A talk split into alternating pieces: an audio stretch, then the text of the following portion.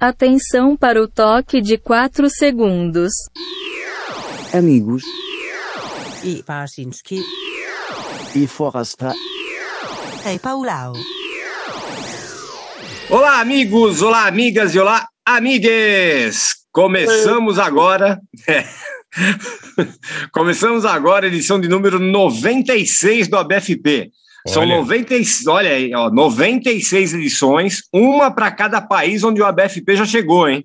Ah, Nessas- é? Tá- É, nessas Também pouco mais de 96. três temporadas aí. Que legal. É, Não, temos uma- novos Paulão. Não, ainda não. Para, ainda estamos para. O último foi Taiwan. Taiwan Mas- tá bom, Taiwan tá Tá ótimo. ótimo, né? Mas, ó, tem um. Vamos, hoje vou dar só aquele recadinho rápido da nossa campanha de apoio, porque não, não podemos perder tempo hoje. Afinal, pô, o convidado hoje vem para arrebentar, né? Ó, por isso você curte e grosso aqui, ó. Apoiem a gente, não deixe o podcast mais zoneado da Podosfera na míngua. Colaborem com a gente, busquem nossa campanha de apoio lá no- na plataforma Catarse.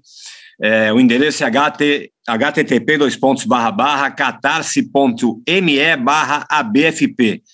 Se você já colabora, beleza. Divulga mais aí, pô, divulga para os amigos aí, posta nas redes, ajudem a gente aí a, a manter a bagaça de pé aqui, né? Vamos lá.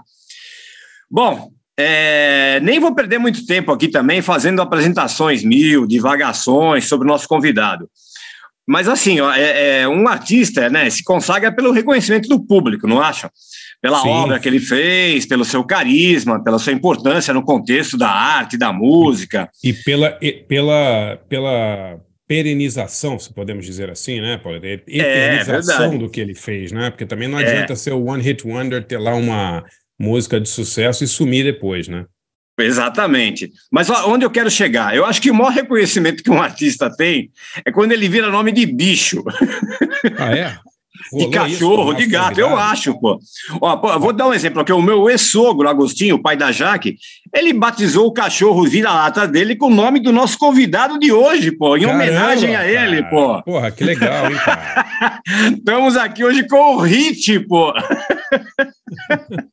Tudo bom? O que, que você acha Tudo disso, bom, Hit? Você acha que tem algum reconhecimento maior do que você virar nome de cachorro ou não? Bom, contanto que o nome está certo, porque eu já fui chamado de cada coisa que você não pode nem imaginar. já, já, me- já recebi cartas de fãs na época que ainda vinha por cartas, né? Que era querido Hitler, adoramos suas músicas. Hoje mesmo alguém entrou no, no YouTube e me chamou de Richter, que é R-I-C-H-T-I-R-R. I-E-R. Richter.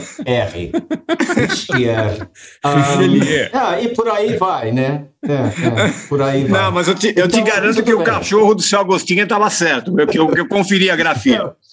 Mas, mas legal. Pauleta, Tá legal. Pauleta, Então por, tá, então tá, tá aprovado. por quê? Ele, ele, ele parecia o Rich, assim, o cachorro? Não, é homenagem. O pai da Jaque gostava do Hit e colocou uma em homenagem a ele, sim. Porra, demais, cara. É. Demais. é demais isso, isso, cara. Pô, você quer- É. eu acho que é a homenagem maior que um cara pode ter, é esse, pô. Claro, pô, é demais mesmo. Muito legal. Pô, muito bacana. Pô, Rich, prazer estar com você aqui. A gente é muito fã do, do, do seu trabalho, te admira demais e tal. Bom, como você já sabe disso, né? Obrigado, já cansou obrigado, de falar, André. mas é verdade, né, Pauleta? É impressionante como é, o, o Rich tem um trabalho que marcou a música pop brasileira, né? Uma coisa impressionante, né? É, pô, e. e- e- cara, é- Eu, eu tava ouvindo ontem, cara. Tava ouvindo. Ontem eu ouvi inteiro o álbum Voo de Coração. É inacreditável. Eu tava pensando assim, como é possível que esse disco foi gravado no Brasil em 1982? Três? É, é, final- lançou em 83, né? lançou em 83, né? É, Mas a acho- gente fe- É. Gravado em 82. É É, a gente fez algumas demos em, em 82 e a, a, a música foi toda composta em 82 ah, e a gente chegou a gravar Menino Veneno no, no último dia de 82. Então, é, 82. Muito antes, digamos, dos velhos computadores, né? É, Aliás, Sim, sim. que a gente menciona. Aquilo Eu era uma viagem, né? Era uma viagem da- nossa, assim. Impressionante, impressionante. É fora da curva completamente. Eu tentei lembrar na época que, que tinha alguma coisa no Brasil que soasse ligeiramente parecido. Não consegui lembrar de nada. Vocês me corrijam aí. Eu não, assim, tudo que, que tinha alguma coisa a ver com isso só apareceu aqui dois, três anos depois do, do voo de coração. É, é impressionante. É um disco, é um disco muito fora de sintonia com o que estava acontecendo no Brasil, mas completamente em sintonia com o que estava acontecendo fora, né? É, esse, esse é o detalhe. É, é muito Eu engraçado. posso porque me eu- intrometer aí, porque eu acho que tem uma peça-chave que, que, que, que liga isso tudo, que é o Lauro Salazar, né, o tecladista, que ele chegou para minha gravação literalmente direto de, de Munique, né? eh, eh, e Tá. ele trabalhava com, com a turma do Kurt Kress, que é um produtor alemão lá, a programado Fairlight e coisas assim. Então, quando ele chegou aqui, ele já trouxe de bagagem dois teclados que eu acho que ninguém tinha no Brasil. Então, essa sonoridade ah, do Roland Jupiter 8 e do Prophet Days, que foram os dois teclados principais que a gente usou na gravação, era uma novidade muito grande. E ele trouxe na bagagem, assim, tipo, de primeira mão. Então, realmente é uma sonoridade diferente para aquela época, né? Hoje em Sim. dia, aqueles sons do Roland são até viraram sons de fábrica, mas na época era estavam ainda sendo feitos, né? E, o- e o Lauro, só- co- conta só, Rich, como é que você conheceu o Lauro Salazar? Porque ele era um músico brasileiro, produtor, que morava na Alemanha, não é isso? Explica para o pessoal só, por favor. É, ele, ele é do Brasil, do Rio de Janeiro, né? Ah, mas ele tinha ido para a Alemanha justamente para, para se, se integrar com essa coisa. Ele era muito bom ah, produtor, excelente tecladista, com formação clássica, e ele já, já tinha mexido em programação, ele era excelente programador. E tudo isso muito novo em 82, né? Sim, pouca gente que se atre- atrevia a, a ir além dos, dos presets que vieram com a grande maioria dos teclados. Ele não, ele já tinha uma ele tinha feito um ajuste no teclado dele que permitia que ele gravasse ah, os timbres que ele fazia em fita microcassete, né? Era na época antes de dos teclados terem memória ou até mesmo MIDI, ele já tinha esse esse dispositivo para para guardar presets. Então Sim. isso era já é um avanço enorme, né? A gente não, não- E você vê ali, né. Barça, é, uma sonoridade de, de, de synth pop clara ali, né? Tipo, coisas tipo, com influência, sei lá, de soft cell, OMD, é, É, né? Outro dia foi muita engraçado coisa da que- Alemanha também. Tinha o Eurodance do, do, da Sim. Europa que estava saindo da, da, de Frankfurt de, de, de, de Palco, né? dance, Eurodance, eu acho que eles Sim. chamavam, alguma coisa assim. Sim, E era, era baseado em, em synths, né? Assim, o Kraftwerk e outras bandas estão aí para para reforçar essa coisa, né? De que eles já eram bem avançados nessa coisa do, do sintetizador, ah, dos primeiros, né? Do, do, aqueles que você espetava cabos e tudo mais. E, então, é- era uma coisa que veio muito fresquinho para a gente, uma, uma embalagem. A gente já ouvia Duran Duran e coisas e tais, mas assim, a, a, a, Gary Newman, mas a tecnologia não tinha chegado no Brasil. Então, eu acho que esse primeiro disco ah, teve essa, esse pé na frente, digamos. Assim, não só Sim. na concepção, eu acho que porque a concepção, eu ouvia música internacional minha vida toda, né? continuo ouvindo bastante coisa, ah, embora não tanto quanto eu ouvia antes. E a gente estava bem antenado no, na sonoridade que a gente queria.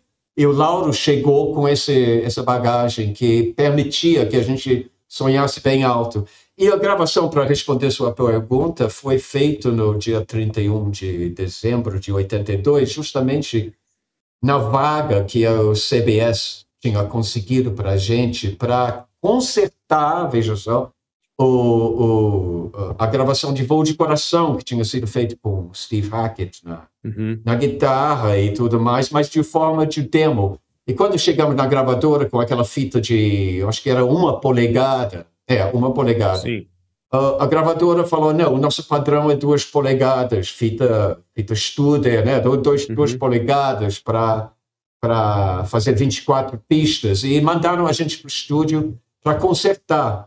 Foi ali que eu con- conheci o, o Lauro, porque o, o nosso engenheiro de som, o Carlão, o Carlos Eduardo de Andrade, que, que veio a ser o produtor do meu disco, mas Sim. então era só um, o engenheiro de plantão.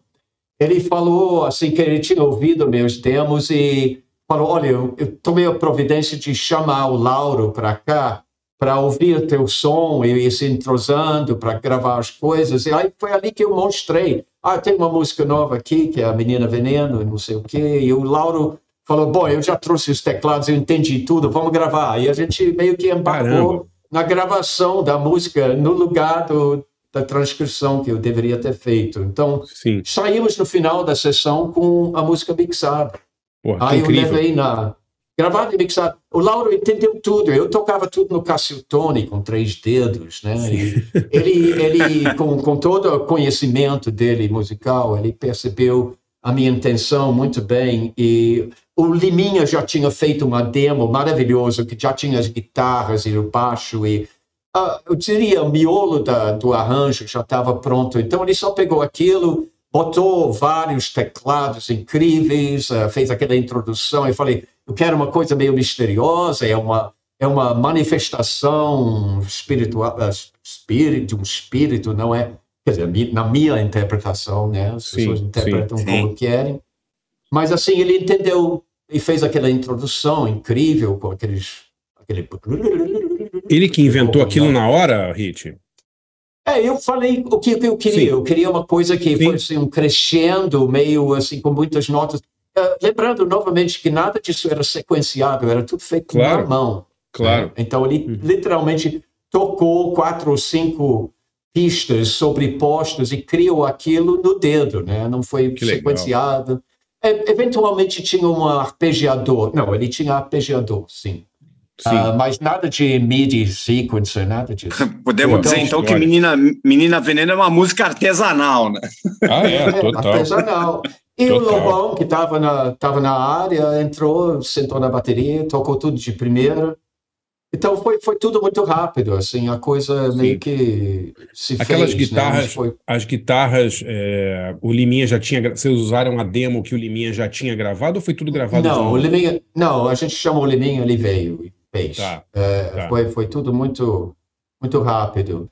Legal. mas assim, tirando, assim, eu acho que a gente voltou ao estúdio, fizemos alguns overdubs, mas uh, a versão que eu levei para o Cláudio Condé, que era o meu A&R lá do, do CBS, CBS. quando foi mostrar para ele, era, era a base de tudo que se ouve no, no compacto e, e depois do LP. Pô, que história legal. Muito legal, hein, Pauleta? Legal mesmo. Muito Pô, bom. E, Xará, e entrou, uma- e entrou, no uma- estúdio, entrou no estúdio em 82 e, foi, e saiu em 83, né? É, ele, É, ele- para sair em abril, mas acontece o seguinte, é muito engraçado isso, porque a, a CBS se dividiu no meio, metade da casa queria lançar aquilo, achava maravilhoso, e a outra metade falava assim, ah, essa coisa de gringo cantando em português, vamos, vamos, tá esquisito, vai ser difícil. Esse, na verdade, era o argumento de André Midani, de todo mundo que ouviu a fita antes de, de- da CBS, ah, todo mundo falava isso, que era muito novelty demais, né? E que, Sim. que não hav- haveria chance. Primeiro, porque era uma música com cinco minutos de duração que jamais tocaria na rádio. Então, a ideia era o seguinte: ah, vamos mandar uma fita de rolo para os três centros de distribuição no Brasil, Fortaleza, Curitiba, não sei mais aonde. E é a época do, do vinil, né? As grandes a, a distribuição era tudo feito de, de centros eh, localizados no norte sul e, e leste do ou oeste do país. Então, Sim. Então era era eram campos de, de para sondagem, né, digamos. Acontece que o cara da rádio Verdes Mares, se não me engano, lá em Fortaleza, pegou a fita, levou para dentro para transferir para cartucho, né? que era o meio que era usado na época para reproduzir nas rádios. e ele botou no ar, assim, sem pedir licença. Aí ele chegou lá na área que onde estávamos, ele falou, olha, você perguntou se isso vai tocar, isso vai tocar pacas. Aí o, o Vavá, acho que era o nome dele, assim, perguntou, mas como que você sabe? Ele falou, porque eu já botei no ar e o telefone não para de tocar. Querendo saber o que, que era aquilo. Então, bom, tem uma história, gente... tem uma história, é, Rich, que você me permite contar. Acho que foi o Cláudio Condé que me contou, né? Que uhum. eu não uhum. lembro se foi você ou foi o Cláudio Condé, que o cara lá de Fortaleza ligou para a CBS para uhum. avisar que, uhum. que a música estava tocando muito, né? Uhum. E aí o, o Cláudio Condé, que era o diretor da CBS, atendeu o telefone e, e falou assim: Ah, tá tocando muito? Quanto? Ah, tá tocando 14 vezes por dia. Aí o Condé falou assim: pô, 14 vezes por dia nas rádios de Fortaleza tá muito bom. Ele falou: não, você não entendeu, 14 vezes por dia em cada rádio de em Fortaleza. Em cada rádio, é, exatamente. e dali veio descendo, né? Porque o problema era que a gente tinha uma data de lançamento de abril e, de repente, tiveram que puxar. O, o Cláudio não queria perder aquela chance, porque ia ficar tocando na rádio o quê? Quatro, cinco meses sem produto. Então, tinha o carnaval ainda. Isso deve ter sido o que? Janeiro, imagino.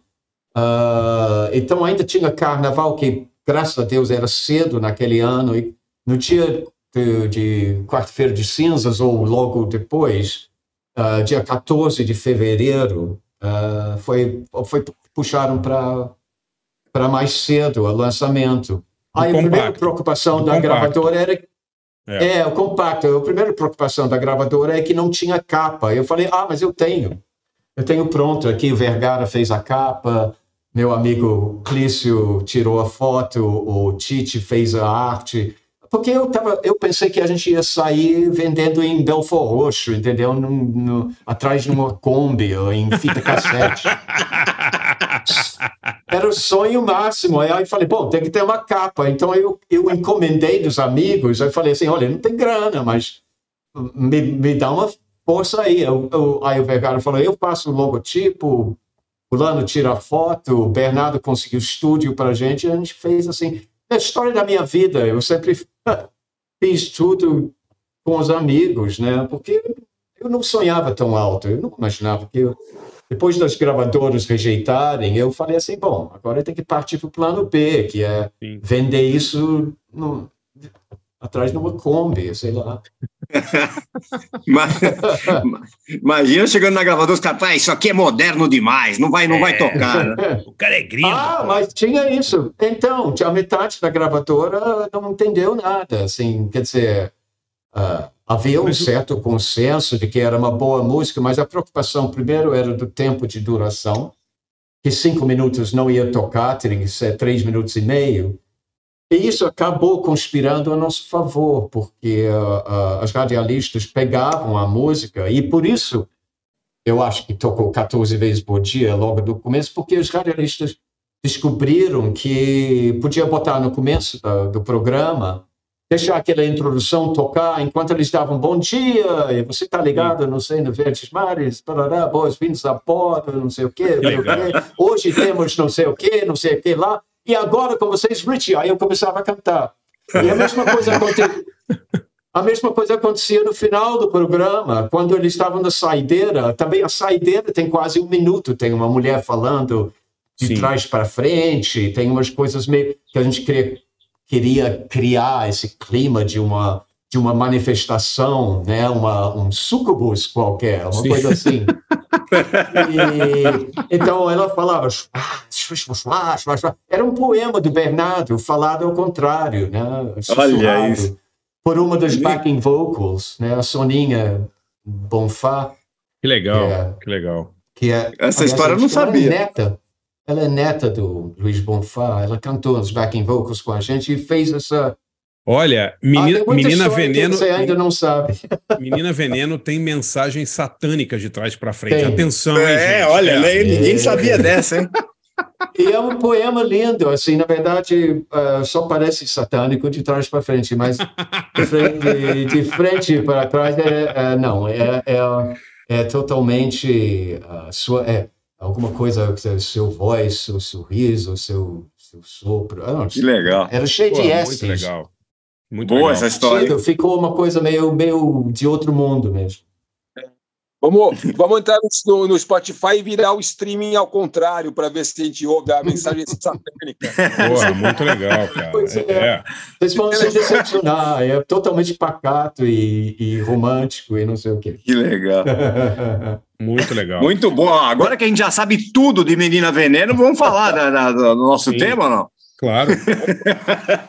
Bom, para quem não para quem não não está no planeta Terra ainda, todo mundo já sabe que o hit é inglês, né? Então, é, a- o nosso tema de hoje são é, vai ser artistas estrangeiros que adoram o Brasil ou, ou tem alguma ligação forte com o Brasil. Sei lá, Legal. Acho que o exemplo máximo que virou até um jargão é o Jimmy Cliff, né? É, por exemplo. Ah, tem muitos, Pauleta. Agora, agora o Chris Não, eu- Martin. não, eu digo assim, é mais, na- né? na- O Chris Martin não Sim. vai mais embora. É. Chris- Martin é o, da- é o do momento, mas tinha uma época que.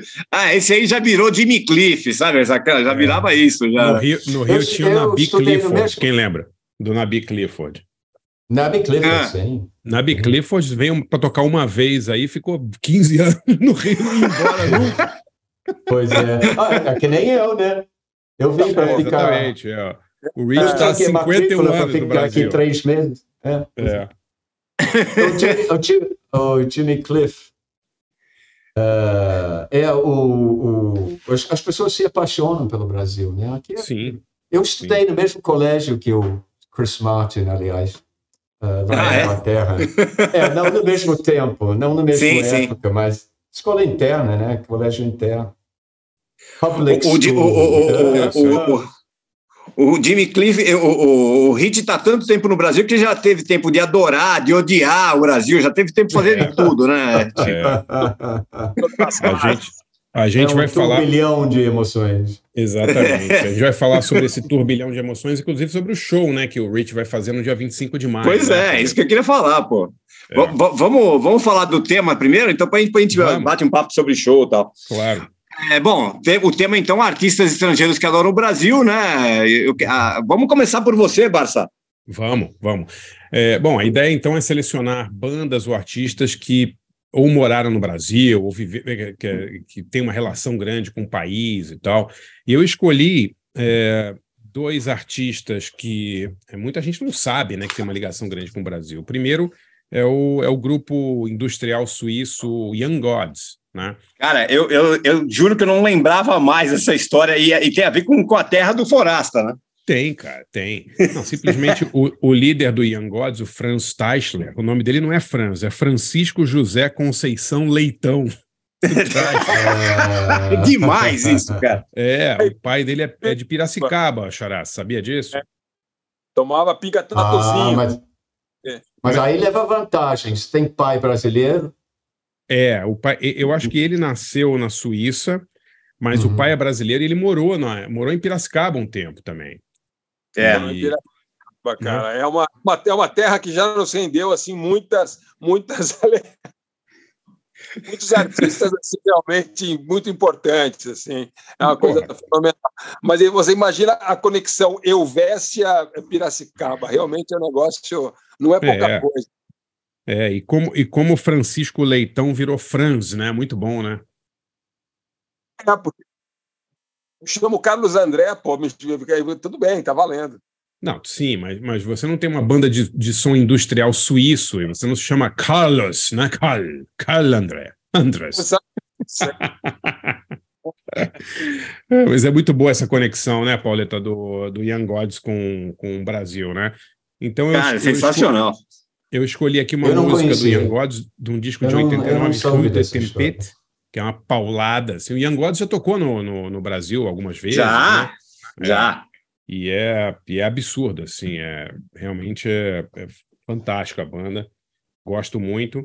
E a segunda é de uma, deixa eu ver aqui, eu troquei a música aqui, eu ia, eu queria homenagear o, homenagear, né, fazer uma menção ao Arthur Lindsay, né, Arthur Lindsay é um cara muito importante da vanguarda nova-iorquina aí do Hum. final dos anos 70, daquela geração no wave, né, de, de Nova York, Sim. não new wave, no wave, né, No Wave, exato. no Wave, aquela galera Lydia Lunch, John Lurie, é, Teenage Jesus and the Jerks, que fazia aquelas Sim. músicas muito esquisitas, estranhas e tal. E ele teve uma banda muito importante, foi o DNA, né? Inclusive, uma das músicas mais conhecidas do DNA é Blonde Redhead, essa que a gente vai tocar agora, que é uma, uma música tão, tão famosa assim, nesse circuito underground que deu origem a uma banda, né? O Blonde Redhead, é, É. é, o grupo indie é, é batizado em homenagem a essa música do DNA, que é uma música bem legal do Arthur Lindsay. Eu não curto muito os projetos que ele fez depois, assim, acho o Ambitious Lovers meio chatos e tal, mas o, o DNA é bem legal, não sei se, se vocês gostam. Eu gosto. DNA, até o DNA dá para aguentar ali, mas depois É, é, até o- também a- concordo ali. Até o DNA, é a primeira coisa que o cara fez na vida. O. Até a primeira coisa que ele fez 50 anos atrás dá para aguentar. O resto, né, Paulette? Tem vários artistas são assim. É, Mas normal. vamos ouvir então, é, é uma música, pô, eu adoro essa música. Vamos ouvir então primeiro o Young Gods, então, com Rio de Tempête, nossa homenagem a Piracicaba, a cena industrial em Piracicaba, hein, Xará? E. Ah, Olha, eu vou te falar. Cara, Piracicaba tem grande tradição de rock and roll. Talvez É. não, não, não industrial. Industrial, acho que é Sorocaba, que é o Bezerra do Moy, não é? Aquele soro- sorocabano, né? O Botucatu, acho que é Sorocaba. Mas Sim. tradição Killing Chainsaw, tinha muita banda boa ali, de, de, mas mais de barulho do que de indústria. Aliás, lá não era um lugar muito industrial. Indústria lá só É. fazia cachaça, tal. Lá, lá, açúcar, assim, né? Um lugar mais assim. Hoje não. Hoje, você sabe que Piracicaba hoje, Xará, é o grande centro é? das agtechs, que são as startups do, do do mundo da agropecuária, É da Exalc, lá tal. Tem um- é um- é um- sim. sabe o Vale do Silício? É Piracicaba, o, o vale da, o Vale do É, Silício é o va- é- brasileiro, é entendeu? É o Vale do. Fertilizante, é isso? É, é. O, o Vale do Adubo. Merda! Não, é, não, É, é, adubo orgânico. Pô, vamos ouvir então o Young Gods primeiro, depois o DNA, banda do Arthur Lindsay. O Arthur Lindsay, esqueci de falar da conexão dele com o Brasil, ele nasceu nos Estados Unidos, mas os pais eram missionários, né? E ele morou, ele morou no Nordeste muito tempo. Parece que ele morou, inclusive, na terra do Lula, lá Garanhuns, um tempo. E ele fala português até hoje e tal. E a gente vai ouvir Blonde Redhead com DNA. Então vamos lá, Young Gods e DNA. Já voltamos com Richie.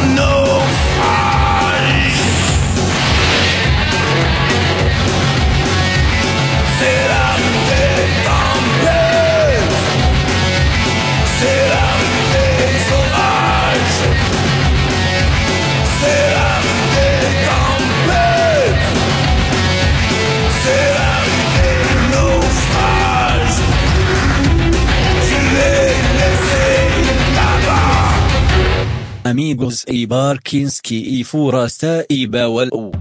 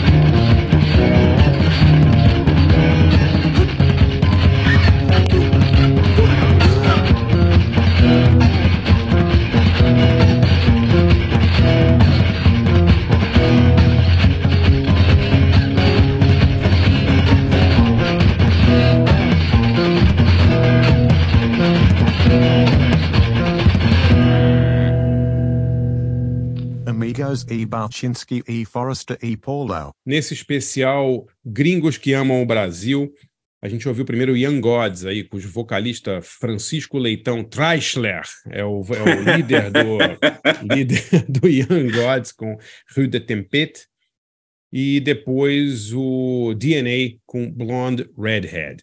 E a minha dica, olha, eu sempre tento dar dicas assim de coisas mais alternativas e tal, mas hoje eu vou pedir licença para dar uma dica aqui que, que vai bombar mais ainda, como se, ele, como se ele precisasse, né? O nosso amigo Jeff Bezos. Mas é, mas é por um bom motivo, vocês vão ver. É, a Vai dar uma Amazon. É, dá uma força para ele, tá tão fodido, né, coitado, né? Ah, coitado. Exato. Não, mas é por, por um bom motivo, vocês vão entender. É, a Amazon está fazendo uma, uma liquidação de alguns livros, e um dos livros que está por um preço muito barato em e-book, por R$ reais, é a primeira parte da biografia do Elvis Presley, escrita pelo Peter Guralnick, que é um livro monumental, né? Não sei se vocês já tiveram a chance de ler. É sensacional. É, saiu, pela, saiu no Brasil pela editora Belas Letras. É, a Belas Letras já anunciou em agosto a segunda parte, a parte final da, bio- da biografia. A primeira parte chama Último Trem para Memphis e fala desde, o, desde o- da- os primórdios da família Presley até o Elvis ir para o exército na Alemanha. E a segunda parte é a, a segunda metade da vida do Elvis, é sensacional. Segunda parte chama Amor Descuidado, vai sair em agosto. Mas se você entrar na Amazon lá, você pode achar esse livro em e-book por 18 reais. Achei que era uma barganha, assim, né? É um livro grande Uhum. para burro, tem 700 páginas, uma edição super, super bacana, assim. E tudo bem que é em e-book, mas tá, tá um preço legal, né? Eu recomendo. Pô, bacana, bela dica essa. E tem, tá Tem a alguma ver conexão com- com... o filme do, do Baz Luhrmann, o Bassá? Não, não, eles já tinham lançado esse, o primeiro, um ano, um ano e pouco atrás, né? É o, esse livro do Guralnick, cara, deve ter uns 20 anos, assim, eu comprei 20, que lá, no começo dos anos 2000, quando ele saiu em inglês, demorou pra caramba para sair no Brasil, mas é sensacional, assim, é uma coisa, ele, ele é demais, né, o Peter Guralnick, o cara já fez livros sobre o Sam Cooke, o Sam Phillips, sobre os pioneiros do rock, ele ne- nessa seara, assim, de música de raiz norte-americana, acho que ele é um dos maiores escritores e pesquisadores, então vale muito a pena, vale muito a pena comprar, o livro é sensacional. Eu, eu pergunto, assim, alguma, ah, não tem muito a ver com Elvis, mas é uma, tem alguma coisa a ver com Last Train to Clarksville, que é dos, dos Monkeys. Não, não, é Você o Last disso? Train Não, é uma referência. é. To É, Memphis. eu não me lembro, pra falar a verdade, eu li o livro em inglês há tanto tempo que eu não me lembro por que, que Hum. o nome é Last Train to Memphis, né? O nome de- dessa, Uhum. desse, desse volume. Mas eu acho que não tem a ver com os Monkeys, não, Não, não, até não, porque não, o. claro que não. É, não, não tem. o livro, até é- essa primeira parte, termina em 50. e- Quando ele vai, pois é, 56, 57, por ali, né? Que É. ele vai para a Alemanha. Mas, pô, é um nível de detalhes, é a, a descrição dos lugares, as histórias das pessoas em torno do Elvis, o Sam Phillips, o Dewey Phillips, que é o cara que, o radialista que, que, Uhum. que ajudou ele a ser descoberto. Pô, as histórias são maravilhosas, vale muito a pena. E que bom que alguém lançou esse livro no Brasil, ele é muito, muito bom. Legal, pô. Legal. E, bom, estamos aqui com o nosso convidado o Hit hoje, né? Ô, ô Basta, você quer falar, quer falar, falar você do, do, do- desse show de 40 anos aí do, do, do Voo do Coração?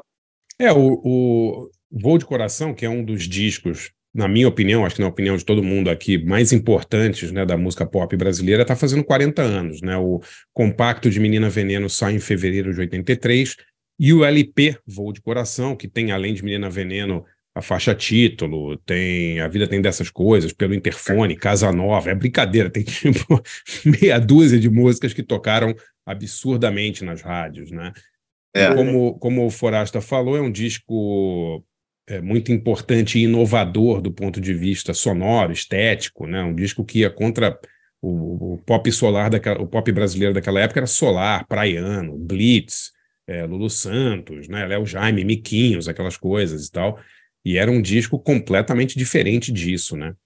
E o Rich vai fazer um show no Cine Joia, em São Paulo, no dia 25 de maio, quinta-feira.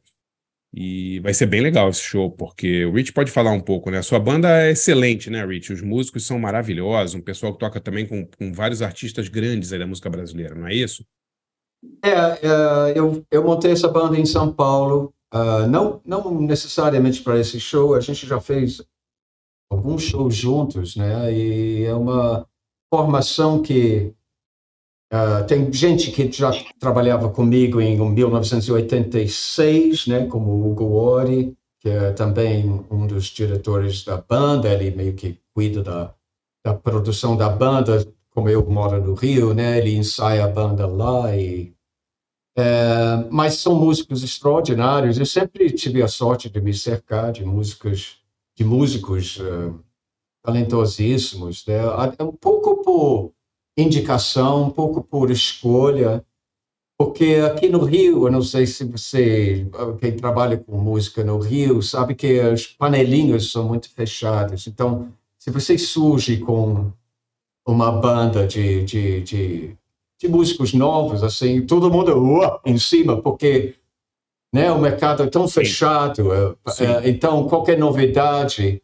E eu sempre primei pela, pela, por chamar músicos não tão conhecidos e dar visibilidade para eles, e todos eles vão para voos maiores em seguida, né? O caso do Suricato, que trabalhava comigo em 2009 e, agora canta com Barão, Barão Vermelho, e mas ele era um músico de estúdio procurando emprego naquela época e brilhou no DVD. Então, é, em parte, essa banda que eu fiz no Rio de Janeiro é fabuloso, mas está todo mundo agora tocando com o seu Jorge, com Caetano Veloso, com Lulu Santos. E, então, eu, eu- às vezes eu, eu vou lá para São Paulo, eu gosto muito de São Paulo, foi meu primeir, minha primeira ah, casa, digamos. Quando eu cheguei no Brasil, passei um ano em São Paulo, então minha primeira banda era paulista, era formado por músicos de São Paulo, e eu tenho uma conexão muito grande com,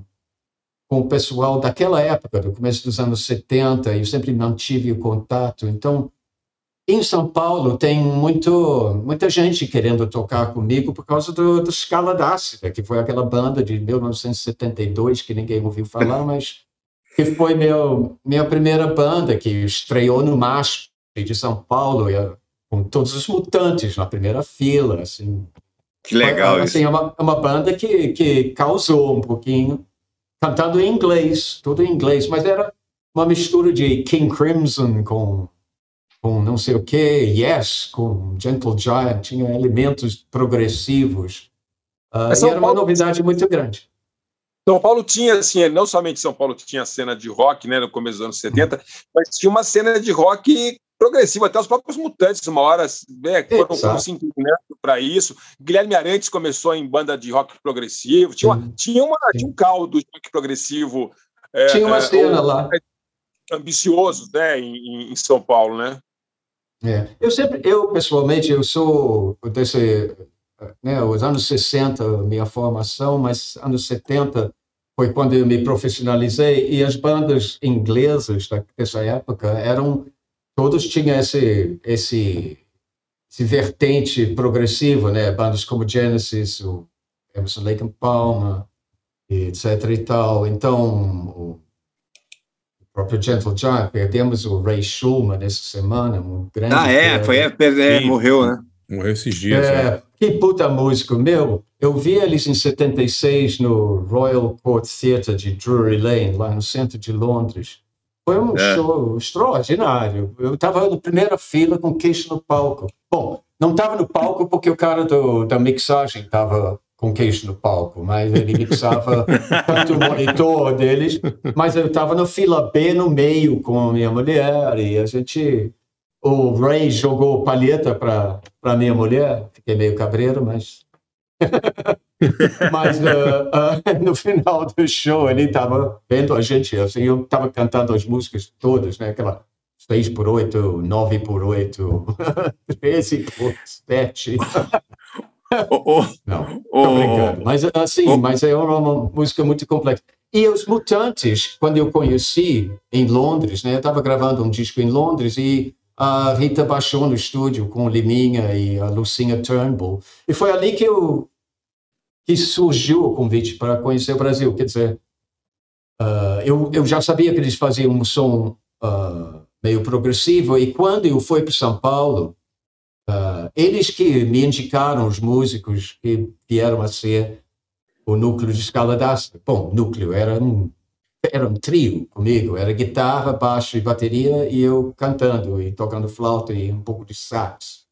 Então, eh, foi foi muito devido a essa conexão com a música progressiva que eu me, me entrosei aqui no Brasil e inicialmente tocava aquelas músicas insuportáveis de sete oito minutos e muito solo e, e tudo mais.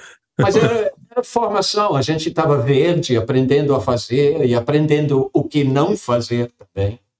E, então, Já, já que a gente estava falando desse do, do show do voo do coração, é, e você está falando desse, dessa, sua, dessa sua vertente aí progressiva, como foi essa virada na chave ali para você gravar o voo do coração, Rit? Quem, alguém chegou para você e falou: olha, caminho não é esse, segue por aqui, ou isso foi uma Não. iniciativa sua? Falou, não, eu vou mudar, tal, vou fazer uma coisa mais, mais pop. Não, ninguém me falou nada. Aliás, eu sempre tive carta branca, porque por algum motivo, os caras, quando estourou Menina Veneno, eles falaram nas gravadoras, eu falei, ó, o Rich sabe o que está fazendo, deixa o cara, porque ele sabe que... Tudo, tudo, desde minha roupa, meu, o, o do cabelo, ah, as músicas, os arranjos, a escolha das faixas do disco, foi tudo, partiu de mim. Assim, eu já cheguei com, uma coisa pronta. Eu me lembro até que me mandaram para um setor lá do CBS para examinar minhas ah, músicas, para dizer o que que é, o que que ia entrar no disco, o que que não ia. Aí quando o cara falou assim, olha, esse esse tal de a vida tem dessas coisas, isso é meio fraquinha, eu acho que e esse Casa Nova também, esse Boa Noite Rainha, isso hum, pode deixar para fora. Eu falei, "Ah, ok, ok. Aí foi para o estúdio e gravei daquele jeito. Hoje a vida tem dessas coisas, aquela música que eles queriam descartar é o campeão absoluto no meu YouTube. A gente regravou ao vivo e tem 32 milhões de, de acessos. E o Menina Veneno tem cinco. Então, é, é de longe a música mais bem sucedida do meu disco. Tem que chegar do meu pro, tem que chegar repertório. pro cara que, que estava querendo vetar e falar: olha, cara, a vida tem dessas coisas. É, então, eu só não vou dizer o nome dele porque é um bam bam bam, é um cara que é considerado um total gênio do meio e, e tudo mais. Mas, enfim, é, Ah, tem vários encontros com esses gênios, né? Assim, no, no, longe da minha carreira. Quando eu fui gravar, o, eu não sei se eu posso contar isso, mas assim, eu, quando eu fui Pode, gravar deve. o, o- Deve. Por quando eu fui gravar a, a Mercy Street, um, que aconteceu o seguinte, eu, teve o, a minissérie, né? E o, o, o produtor do, da Som Livre, que também não vou citar o nome para ele não passar vergonha em público, mas eh, ele me chamou, ele me chamou ah, a indicação do Torquato Mariano, que era meu guitarrista eh, da época. Uh, Torquato falou assim, olha, se você quer alguém para gravar... A situação era a seguinte, o Peter Gabriel emprestou a voz dele, a, a faixa dele para a minissérie, mas esqueceram de ler o, o, o small type, né, no final do contrato, onde dizia que a voz dele não poderia ser usada em coletâneas. Bom, a Som Livre vive, vive da venda dos seus discos de novelas e minisséries. Então, ah, na véspera de uma viagem para Nova York, eu toco o telefone e era esse produtor e ele falou para mim, oh, Richie, precisamos ah, que alguém grave o Mercy Street do Peter Gabriel, mas tem que ficar igual o cara, porque ele não deixou a gente fazer, a gente tem que botar na trilha como se fosse ele, mas só que não, né? Eu Torquato me indicou e falou, oh, Richie canta essa música no, banheiro o dia inteiro, pode chamar ele que ele vai então, eu cheguei cedo, eu estava véspera de viagem, como eu falei, né? Então, eu cheguei cedo no estúdio e o engenheiro estava lá, já tinha a base toda pronta, porque a base ficou, foi regravado aqui no Brasil por, eu acho que Paulo Henrique, enfim. Ah, e estava pronto, eu só tinha que botar voz, mas o produtor não tinha chegado. Aí a gente esperou, tomei cafezinho, eu falei, escuta, eu tenho pressa, podemos, posso gravar? Aí o cara falou, olha, o cara não chegou, vai lá dentro, assim, enquanto você está tirando ah, as primeiras frases, ele deve chegar. Bom, eu cheguei lá e gravei de prima, um, dois, três, pá, foi. Aí voltamos para o aquário para ouvir a faixa, então estava tocando, imagina a cena, eu e o engenheiro em silêncio, ouvindo a faixa. Eu tinha acabado de gravar. Aí entra o produtor. Aí, "Shh, shh, estamos ouvindo, estamos ouvindo. Aí ele ouviu, ele ouviu, ouviu. Aí quando chegou no fim, ele falou, tá vendo, Richie? Agora você tem que fazer igualzinho.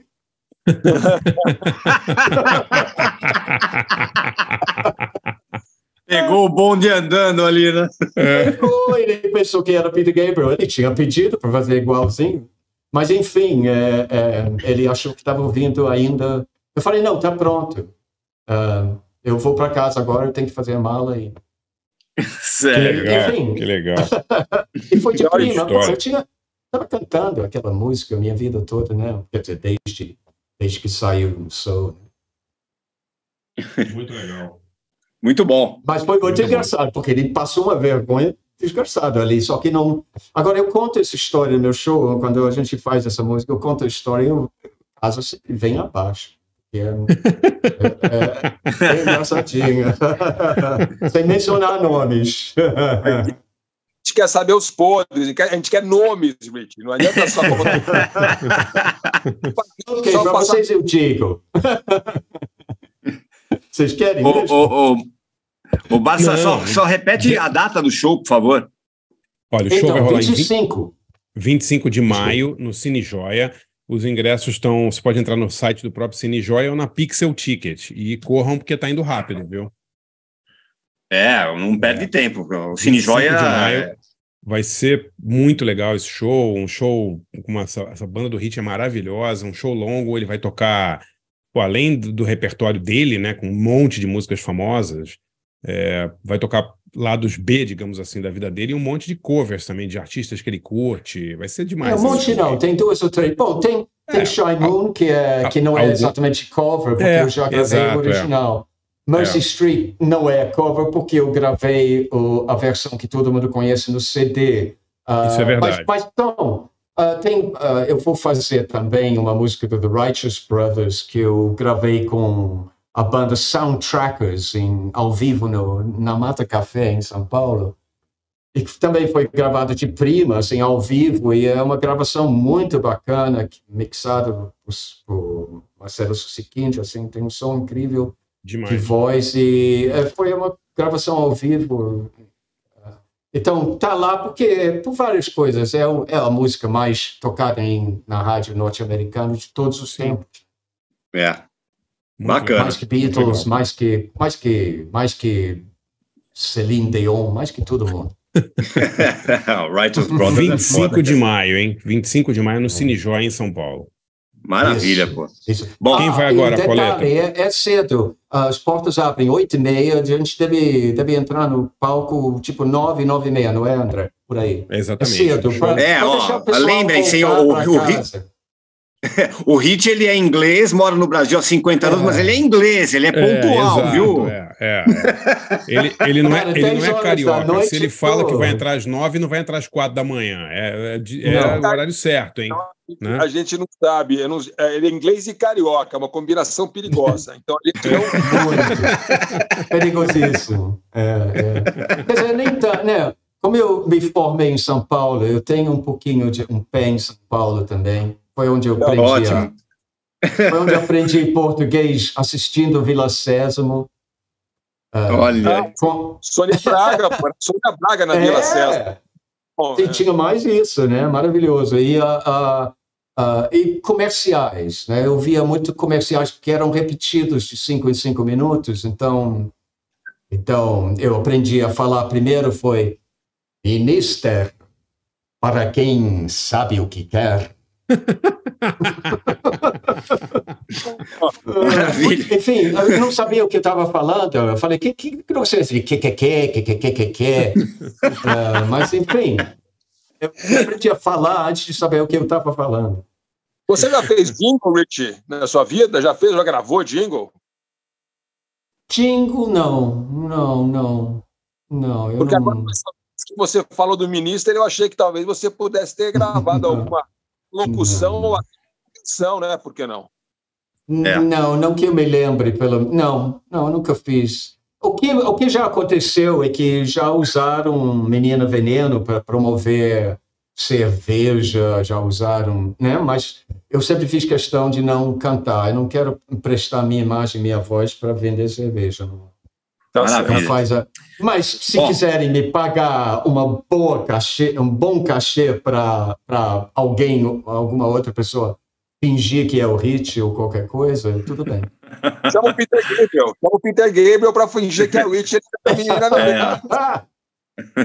Peter esse Gabriel seria faz com bom. certeza. É, infelizmente, eu nunca conheci o Peter Gabriel. Eu acho que tá bom assim. Somos dois tímidos. Eu acho, eu acredito que nosso nosso encontro seria assim duas pessoas assim falando quase nada. Eu por admiração e ele por timidez. Então, eu é, né, de tímido, tímidos por tímidos no Genesis, eu sou mais o Steve Hackett, assim, porque é, ele emprestou também sua guitarra, a Voo de Coração, né, a faixa Sim. Voo de Coração, quando ainda era um demo. Ele falou assim: olha, me arruma um Marshall de 50 ou de 100 e um, e um, um Gibson Les Paul e eu tô dentro. Aí o Lulu, eu acho que emprestou a guitarra, se não me engano. Não, foi o, foi o amplificador.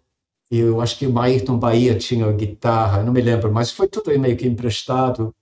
E ele fez aquele gra aquela gravação feliz da vida, né? Porque ele falou, ah, isso me lembra tanta coisa do Genesis no início de carreira, a gente meio que improvisando em, em, em estábulos e lugares assim meio estranhos, assim, uma casa no interior com a gente ensaiava no, no lugar que ficavam os cavalos e não sei o quê. Ele ele estava completamente assim acostumado com aquela ideia meio improvisada e gostava e se emocionou com a gravação. Anos depois ele veio ao Legal. Brasil com com Julian Colbeck, que era o tecladista dele, para tocar no Canecão. Canecão. Aí ele me ligou e falou assim: Ô, oh, Richard, estou aqui com o Julian, eu quero levar ele na sua casa, porque eu quero que ele ouça o voo de coração. Aí veio o Julian Colbeck, o, Steve aqui para casa, e botei a música para tocar. E quando terminou, ele virou para o Julian e falou assim: Eu acho que esse é, sol, é o solo mais bonito que eu já gravei. Caramba, que legal. Que legal. É. Pô, o cara gravou First the Fifth, pelo amor de Deus. Sim. Mas ele, tá- ele ficou muito comovido. E quando a gente fez o, o, o, a- uma espécie de documentário sobre isso, o próprio Carlão, o produtor do primeiro disco, fez um, um documentário sobre os então 25 anos do Coração. Ele conseguiu um depoimento do Steve.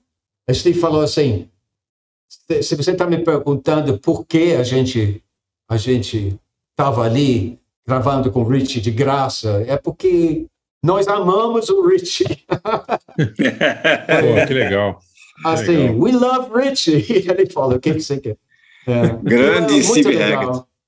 É, e depois É o. Steve me, me, me recomendou para Carl Palmer, e quando Carl Palmer veio aqui, me chamaram para cantar Lucky Man no palco com eles, caramba, puxa. Que legal. Demais, demais. Bom, coisa melhor. vamos lá, vamos seguir aqui? amigo. É, ó, Vamos. De- depois o, o, o Rich vai falar que ele vai, vai participar do show do Steve, deve, né? Do, do Steve Hackett esse ano ainda, né, Rich? Depois a gente fala disso. É, Não é. sei, não sabemos ainda. Não assim, sabemos tá tudo ainda. um mistério, porque ele vem, ele não vem com a banda dele, então Ah, tá. depende muito. é, ele vai tocar com uma banda argentina chamada Genetics. Uhum. Ele sempre veio com a banda dele. Dessa vez ele está fazendo uma turnê do, do América do Sul com essa banda que vem, vem assim pedindo isso há muito tempo. Ele já fez algumas apresentações em Buenos Aires, eu acho, com a banda. E ele vem desse jeito. Então a gente está meio por conta do, da banda que contratou o Steve para tocar com eles. Então não é exatamente. Né, né, não é o, o lugar onde eu posso pedir para Steve me, me, Claro. me- Mas assim, eu adoraria que ele participasse de alguma forma na sua passagem relâmpago. A gente vai almoçar, o jantar juntos já está combinado, mas eu não sei se vai dar para ter essa troca musical. Mas enfim, Pô, Steve seria, está seria tá demais. sempre ali. É. É, seria, seria ele, assim, uma das pessoas, se você me pergunta, alguém que morou muito tempo no Brasil, o Steve é um cara que eu conheci em 1980, no Carnaval, lá em Itaipava, assim, nada... Eu era professor de inglês, eu não, não era hit, eu ainda não tinha gravado meu disco, mas a gente ficou muito amigo, quer dizer, também não foi a armação da gravadora, Sim, nada disso, sim. é uma amizade pessoal. Pô, vamos, vamos contar isso depois, então. Depois, Pauleta, Uhum. fala, dá as tuas duas seleções aí, depois o Rich vai falar dos, dos gringos que ele conheceu aqui, hein? Maravilha. Ah, eu vou até falar de um deles daqui a pouco, mas vamos lá. Bom, eu escolhi duas músicas aqui é, do no- nosso tema, artistas estrangeiros que adoram o Brasil, né? Eu escolhi Avohai, do Zé Ramalho, de 76, né? Que, Demais, que, hein? tem a, que tem a participação do tecladista suíço, né, o Patrick Moraz, que é, tocou, é, tocou no, é, no, no Yes, né? E gravou acho que um disco com o Yes, ou um disco e uma parte do disco seguinte, aquele É. Relayer. Relay, Relay, e ele era É. do Moody Blues também. Exato, do Moody Blues, exatamente. E o Sérgio Dias também, né, do- dos Mutantes, também participou da, da gravação de Avohai. É, que, pô, é, uma o- música... né? Não, eu ia Sim. dizer que Patrick saiu do ensaio que ele estava fazendo com nós do Vimana para fazer essa gravação. A gente ficou tocando, aí ele voltou depois para dizer o que ele tinha feito e tal. E, e foi assim no legal. intervalo do nosso ensaio, porque o Patrick Moraes nos contratou para ser a banda dele. Estava com nos planos de fazer uma turnê dos, do, do da Europa com ele, mas enfim, não, não aconteceu por é, uma outra história que eu acho que eu não vou contar aqui, mas enfim. Então, nosso, nosso amigo Lobão hum, hum, entrou na, na dança ali e quem dançou fomos nós. Mas, Tá enfim, mas tudo bem, porque eu acho que não, não era muito a nossa praia. Ah, mas o Patrick, muito legal, eu fui no show dele no Ronnie Scott's em 76, eu acho. É.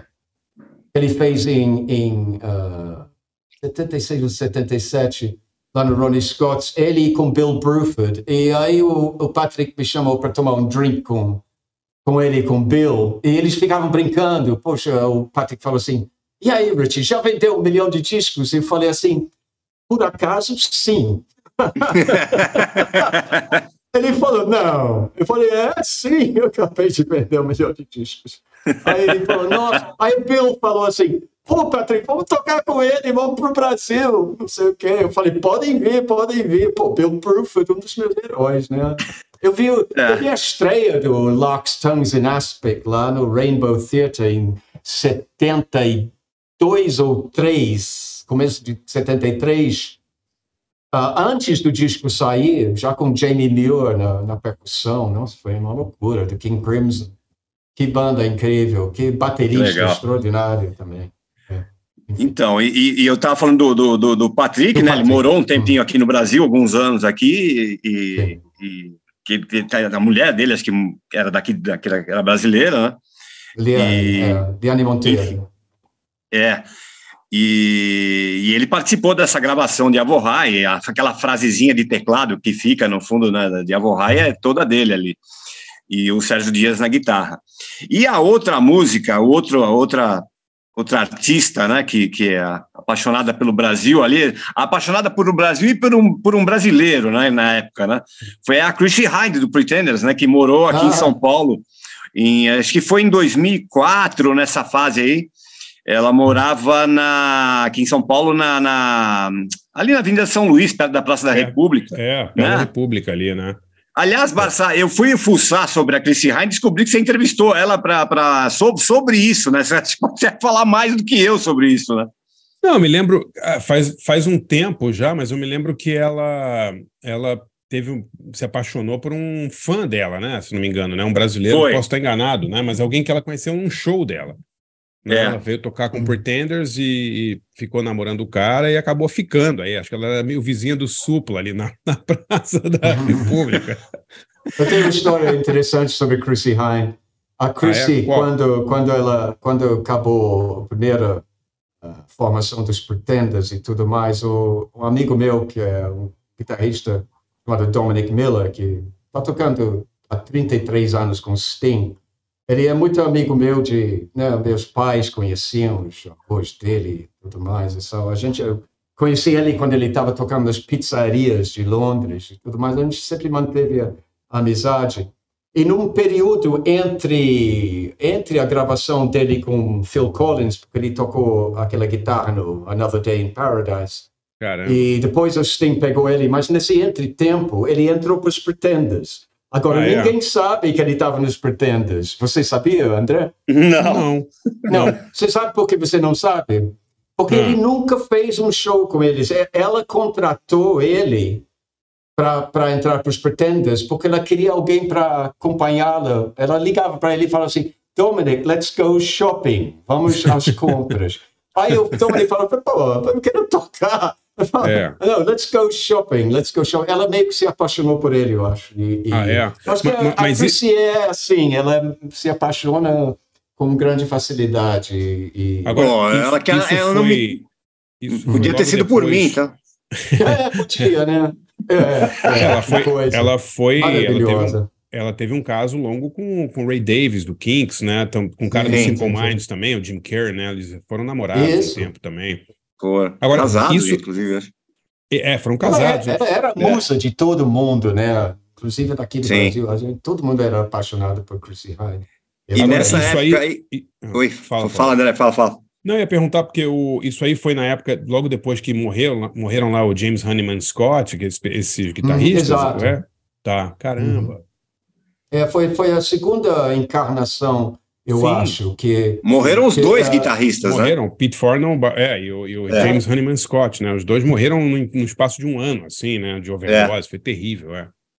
É, realmente, é, aquela formação era fantástica, né? Aquele, Era. aquele- Fantástico. Nossa. O que, que você escolheu do Pretenders, Russell, Pauleta? Então, essa época que essa. é, é, do- ela morou aqui em 2004, né? E aí eu peguei no- do- um disco dela de 2003, né? é, tem essa Fools Must Die aqui, que é maravilhosa, né? Maravilhosa. É. É, é é, aliás, nesse disco tem uma música chamada Complicada, que ela canta em espanhol. É gozado isso, né? É. É, bem, a, a música é boa, mas escolhi essa que é a melhor música do disco, né? Fools Must Die, de 2003. E antes vão ouvir o clássico Avo High com Zé Ramalho e o Patrick Moraes, que também tem a sua ligação com o Brasil no teclado aí. Vamos lá.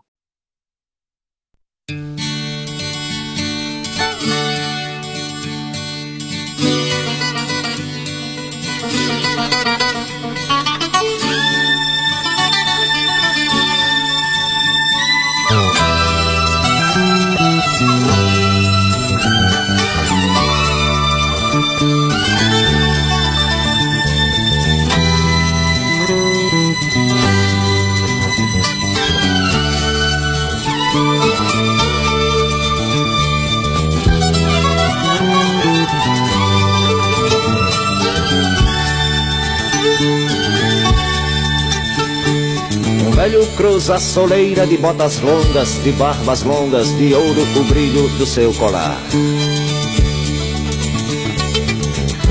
Na laje fria onde quarava sua camisa e seu alforje de caçador.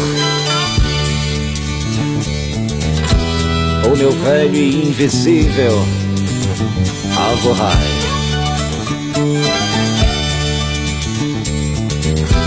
O meu velho e indivisível Alvorrai. Neblina turva e brilhante em meu cérebro coágulos de sol. A manita matutina e que transparente cortina ao meu redor.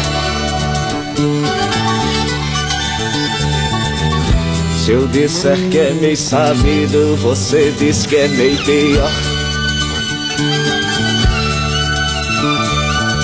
Mais e pior do que planeta quando perde o girassol.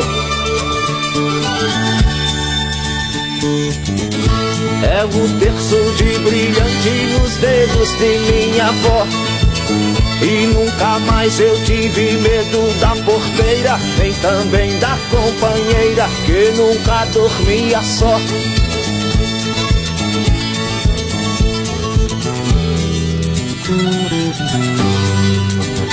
Alvorrai.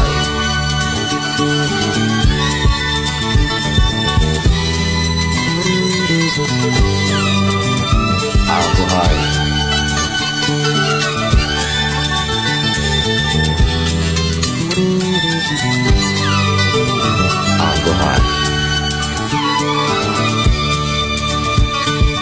Brejo cruza a poeira, de fato existe um tom mais leve na palidez desse pessoal.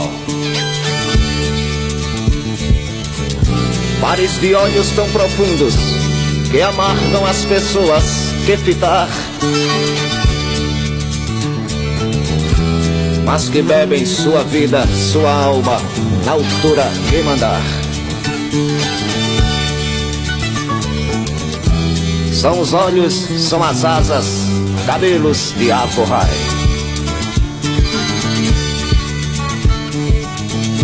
Na pedra de turmalina e no terreiro da usina eu me criei.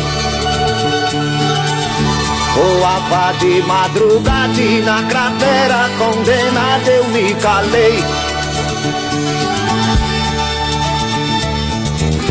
Se eu calei foi de tristeza, você cala por calar.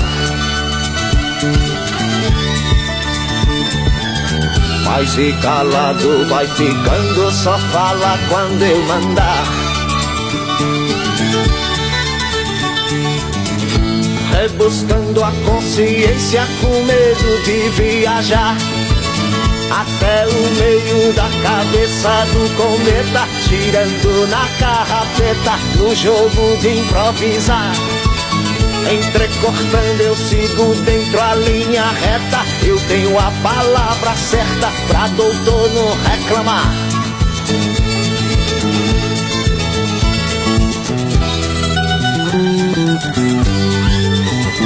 Alvorrai.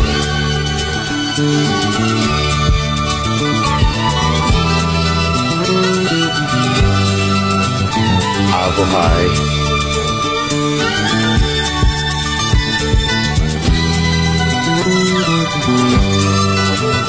Alvorrai.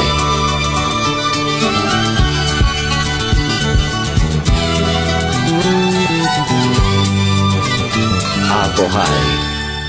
Amigo C. Barsinski e Forasta e Paulo.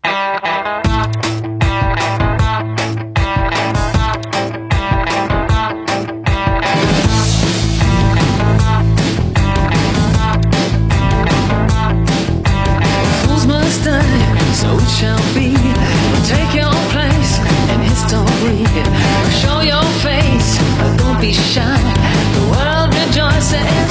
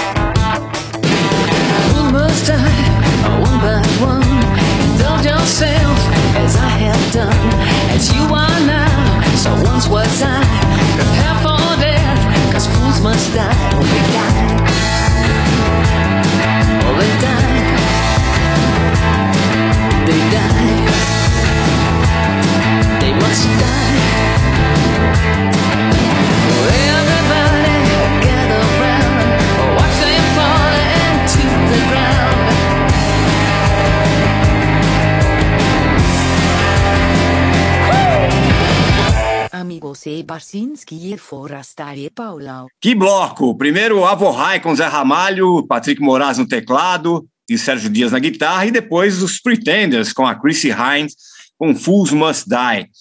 É, já vou emendar a dica aqui, ó. É, bom, um dos nossos grandes ídolos aí morreu no final do ano passado, em outubro, né? O Robert Gordon, né, Barça? Sim. E, cara, é um, um pouco. Eu não, eu não tava ligado nisso, eu fui descobrir esses dias aí. É, um, pouco, um mês depois que ele, que ele morreu, a, aquela gravadora Cleópatra, lá de, Uhum. de, de Los Angeles, é, gravadora clássica aí, né, de- desde os anos 90 e tal, eles lançaram um disco chamado Hella Fields, que é um disco que é, é, é- é um disco, é um álbum perdido que o, que o Robert Gordon e o Chris Spedding gravaram em 98. E Nossa, cheio de música. Caramba. Cara, é cheio Mas- de música nova, é maravilhoso, diz, maravilhoso mesmo, assim. É. É, cara, e tá, e tá inteirinho. é, Ó, tá no, tá- é, você, você pode comprar o disco no Bandcamp, né, na, naquele site, ou também, mas está disponível no Spotify, aí dá para ouvir tranquilo os nossos heróis do, do, do chamado aí, Neo Rockabilly, né, o Robert Gordon e o Chris Spedding. É, cara, tem duas músicas aí, eu vou até destacar aqui. A, a- a faixa de abertura One Day Left é maravilhosa, e uma outra que eu acho que eu mais gostei do disco chama Middle of the Night. Ouçam que é um descasso, Hella Field Legal. com Robert Gordon e o Chris Spedding aí. É, Lançado. qualquer coisa, qualquer coisa Oi. que tiver o Chris Spedding é, é, é assim, garantia de qualidade, né? Eu tenho É um disco do, do, do Jack Bruce, chamado Harmony Row, que é um dos meus discos prediletos de todos os tempos, e Chris Spedding arrasa nesse disco, e Putz, Pete Brown nas letras, o Pete Brown que fazia as letras para Cream também, nossa. sim, Que sim. descasso, cara. Que músicas incríveis. Como era bom o Jack Bruce. E o É, Chris vo- Spedding arrasando nas guitarras. Arrasando. Você chegou a ver o Cream ao vivo na Europa, Richie? Ah, não, não na formação. Eu vi, eu vi Blind Faith, né, no Hyde Park. Tá. Mas tá. assim, eu era muito novo. Eu ouvia muito Cream. Eu tinha Disraeli Gears, eu tinha todos os discos deles.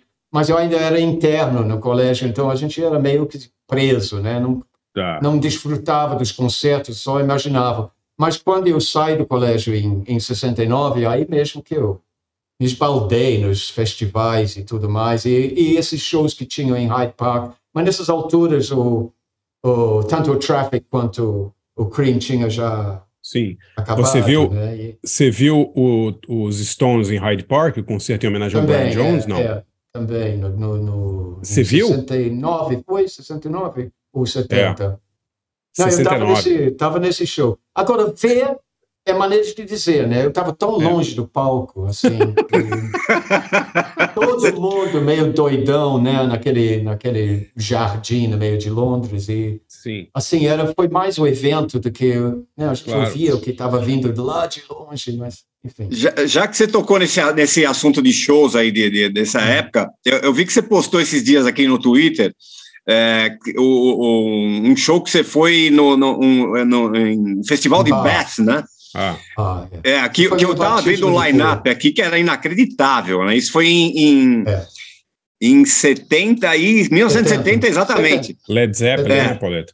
É, lá, ó, É, Led é- Zeppelin, Jefferson Airplane, Frank Zappa, Mothers of Invention, é, Uhum. Muddy Blues, Birds, Santana, Dr. John, sério, inacreditável, cara.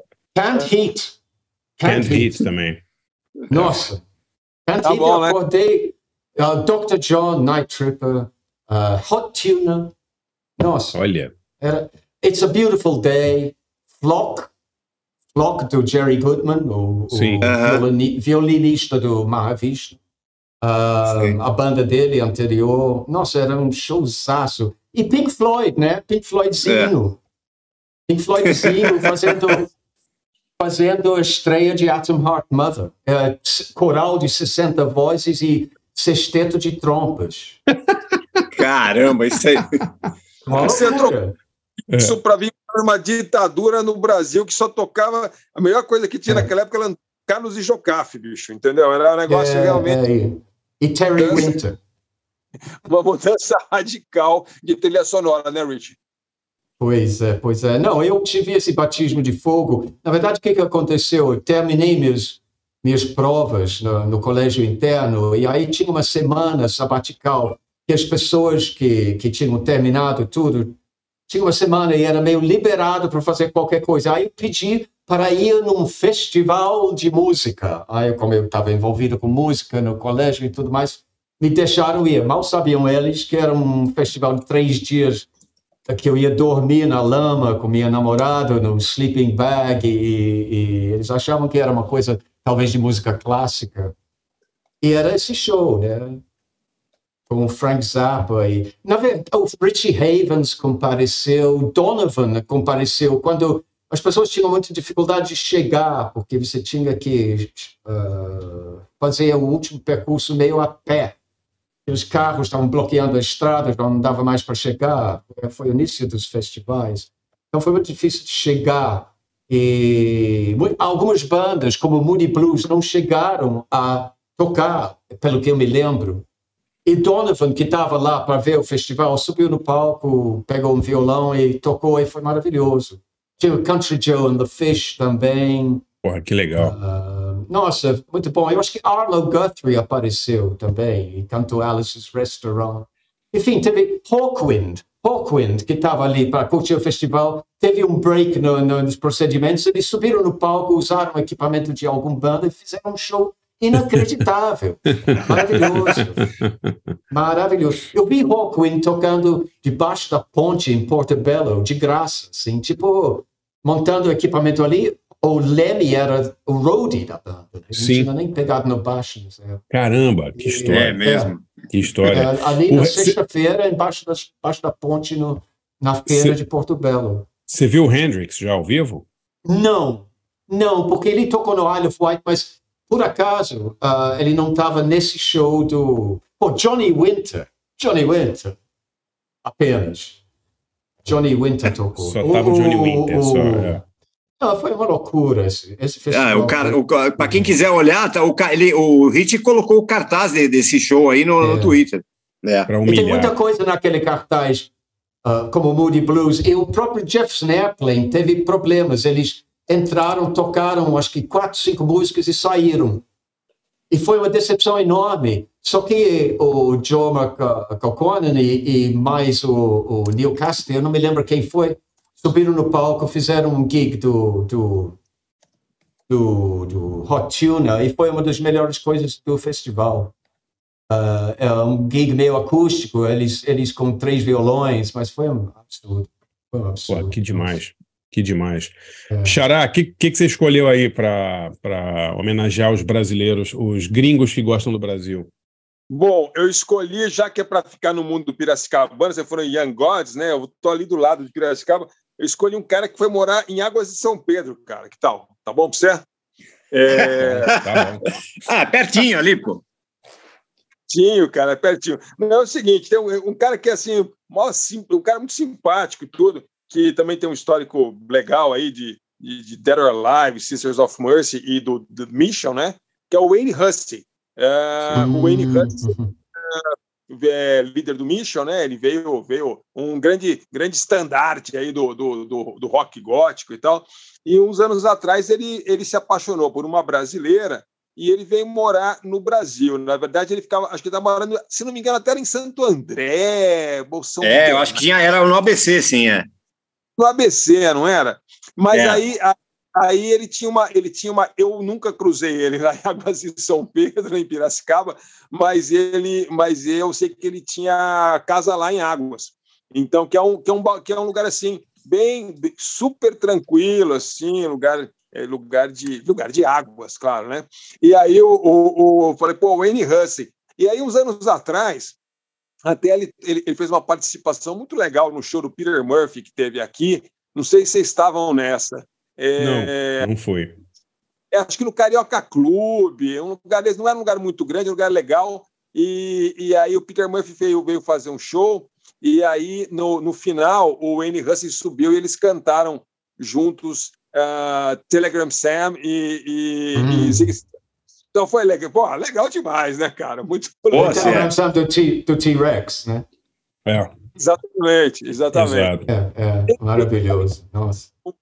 Ele, ele, eu escolhi para uma, uma versão meio diferentinha, gravada no Brasil, que eu achei que estava legal também, que é uma versão acústica que ele gravou para o Show Livre, está super bem gravada, assim, a voz boa, som bom, bem legal. Versão acústica de Like a Child Again, que é de 1992 do Mask. Que é um- podia ter escolhido, podia ter escolhido no garagem, né? O Mission tocou, tocou acústico no garagem, não tocou, Paulo? Eu tô, tô viajando. Tocou, opa!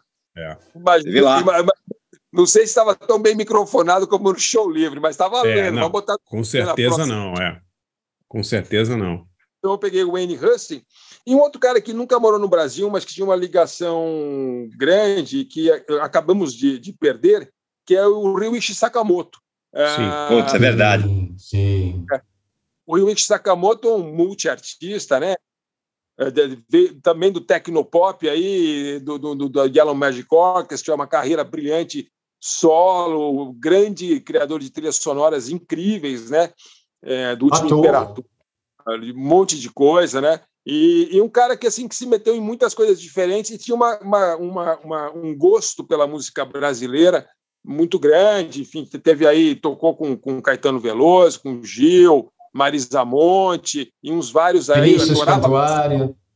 Vinícius Vinícius Cantuária. Com, com Jaquinho Merelembon, fez vários discos com Jaquinho, eu acho. Pois, é, pois é. Ele tinha uma. Que tinha era um do Barca do Sol, né? A ba- banda que eu toquei. Pois, sim. Então, aí, é, é, de qualquer jeito, é, pode até, até te perguntar isso depois, Luiz, mas vou, vou, vou anunciar primeiro aqui as músicas, porque eu queria ter uma pergunta para você justamente sobre isso.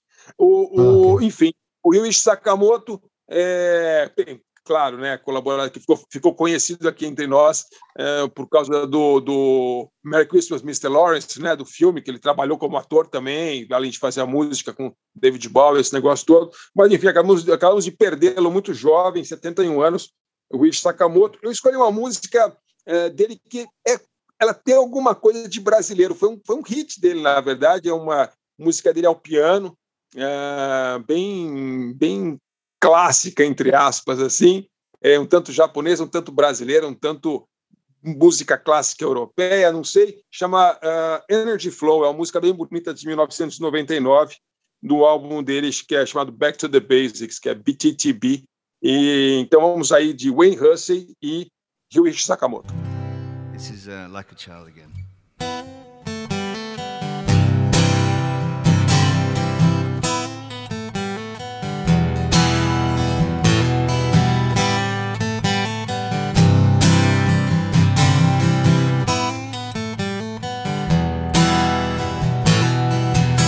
Not scared anymore. I'm not scared of the dark when I sleep with you. With you. And I'm feeling alive. I'm feeling strong again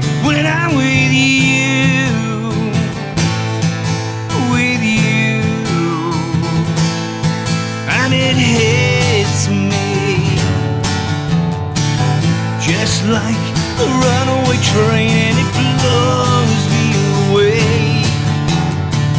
Just like a hurricane you make me happy and I hope you feel the same. You make me feel just like a child a child again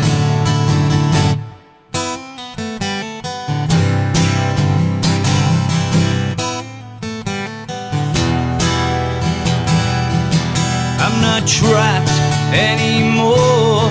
Between Donna and the whore when I lay with you, with you, and the days run away like wild horses run away when I'm with you,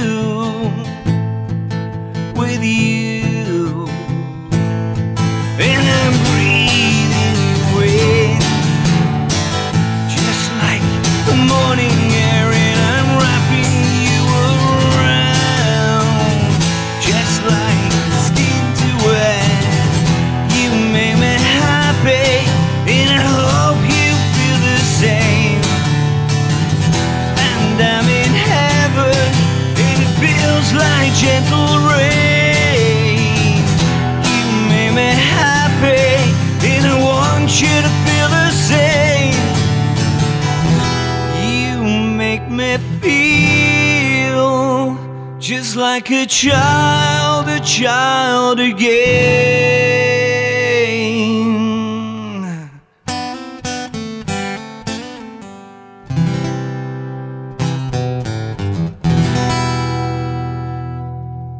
Amigos i Barsinski i Forster i Paulado.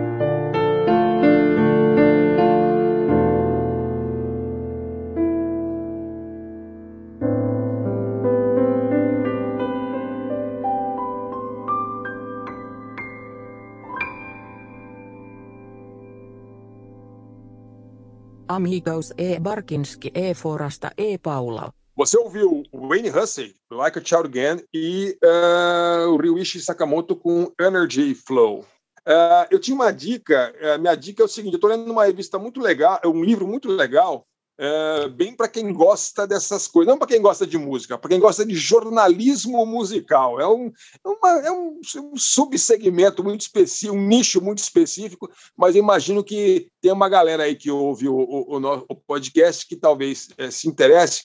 É um livro chamado Totally Wired, totalmente ligado. Uh, the Rise and Fall of the Music Press é, de um cara chamado Paul Gorman.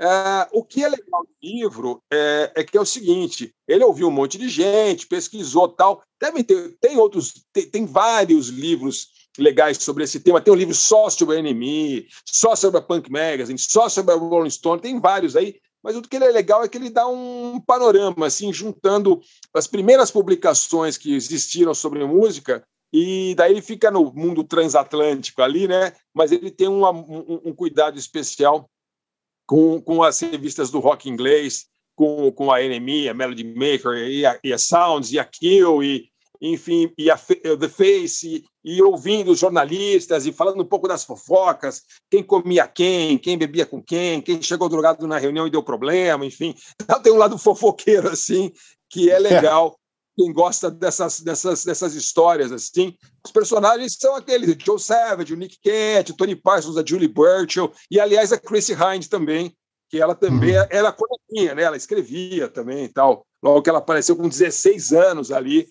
é, escrevia sobre música. Então, enfim, é um, é um livro legal. Eu recomendo, recomendo Totally Wired.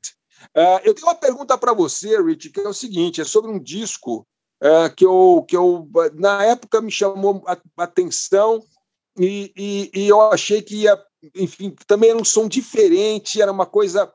É, tem vários gêneros juntos, é, vários, vários artistas muito talentosos juntos, é, que é o seu álbum, é um álbum que você, a banda que você fazia parte, que era o Tigres e Bengala, uhum. que é, eu reouvi aí o álbum também esses dias, porque a gente ia se falar, e também é um, é um, é um, é um álbum surpreendente, porque assim tem um lado tem um lado é, soul, tem um lado nordestino. É para quem não conhece, era uma banda formada pelo Rich, né, pelo Cláudio Zoli, o Vinícius Cantuária, o Dadi Umu, da, da Cor do Som, e o Billy da, da, da Blitz, né? Acho que é isso. E aí, e aí, e aí sofisticado, arranjos é, é, interessantes, diferentes. Tem umas coisas que às vezes parece tem um negocinho de forró, eu tenho um negocinho de som Sim. carioca, aí de repente tem rock, aí de repente tem, tem um monte de coisa. Eu queria que você contasse um pouquinho da, desse projeto aí do Tigres de Bengala.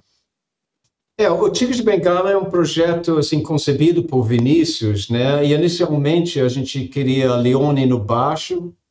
Uh, eu imaginava que o Vinícius fosse tocar bateria e eu, eu, eu ia cantar, tocar um pouco de flauta ou qualquer coisa, e, enfim, depois ficou claro que o Vinícius queria tocar violão, então a gente teve que arrumar, imagina, formamos a banda e aí tive que arrumar um baterista, porque o Vinícius não queria tocar bateria, que é uma pena, porque ele domina e conhece como ninguém todos aqueles ritmos, aqueles ritmos de Amazônia, né? Assim, aquela coisa que é de uma riqueza extraordinária e que tem é pouco divulgado nos meios, né? A gente ouve muita música baiana, muita música nordestina, assim, através dos artistas, né? Ednardo, Alceu, Fagner, etc. e tal. Mas assim essa parte do, da floresta, né? Assim, do, do, e o Vinícius é de lá, então ele nasceu naquele meio e, um, em parte, o sucesso que ele tem lá fora atualmente com sua carreira, né? Ele faz headlining no Japão e tudo mais.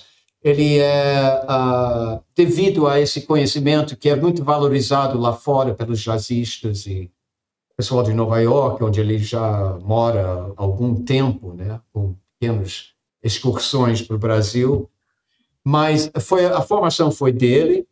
Uh, ele que chamou me chamou para fazer, e inicialmente era eu e Vinícius compondo, né? A gente ficou compondo material para ver quem que a gente ia chamar.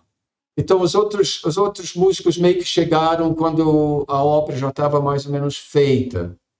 Mas é, é uma banda que tem influências. Eu chamei o Billy, porque, na verdade, eu estava trabalhando muito na, na, na TV Globo, fazendo as coisas para as novelas, e ele tinha muita dificuldade de chegar nos ensaios. Então, a gente ensaiando sem a parte do teclado, que era tão importante daquela formação, eu meio que chamei o Billy para substituí-lo durante os ensaios, mas ele acabou ficando e, e, criando junto com a gente, e no final ficaram os dois tecladistas. Ou seja, dois tecladistas, nenhum baterista. Ficou meio, meio bagunçado a história.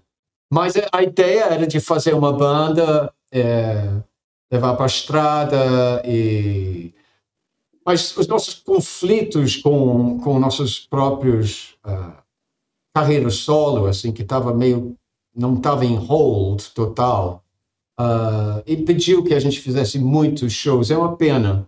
E a banda meio que uh, meio que terminou assim por, por, por consenso porque a gente não estava conseguindo dar continuidade a, a, a, nosso trabalho por dificuldades mesmo de, de, de, de se juntar.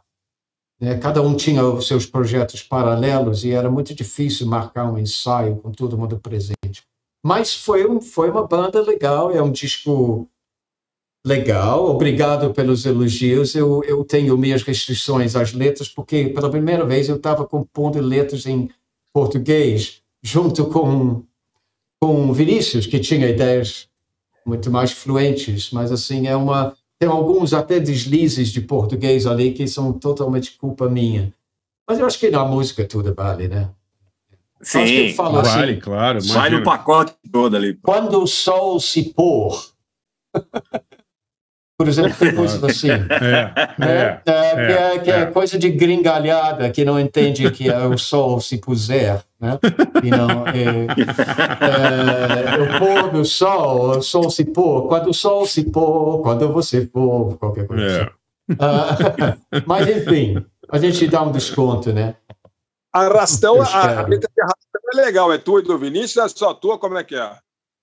Qual? qual?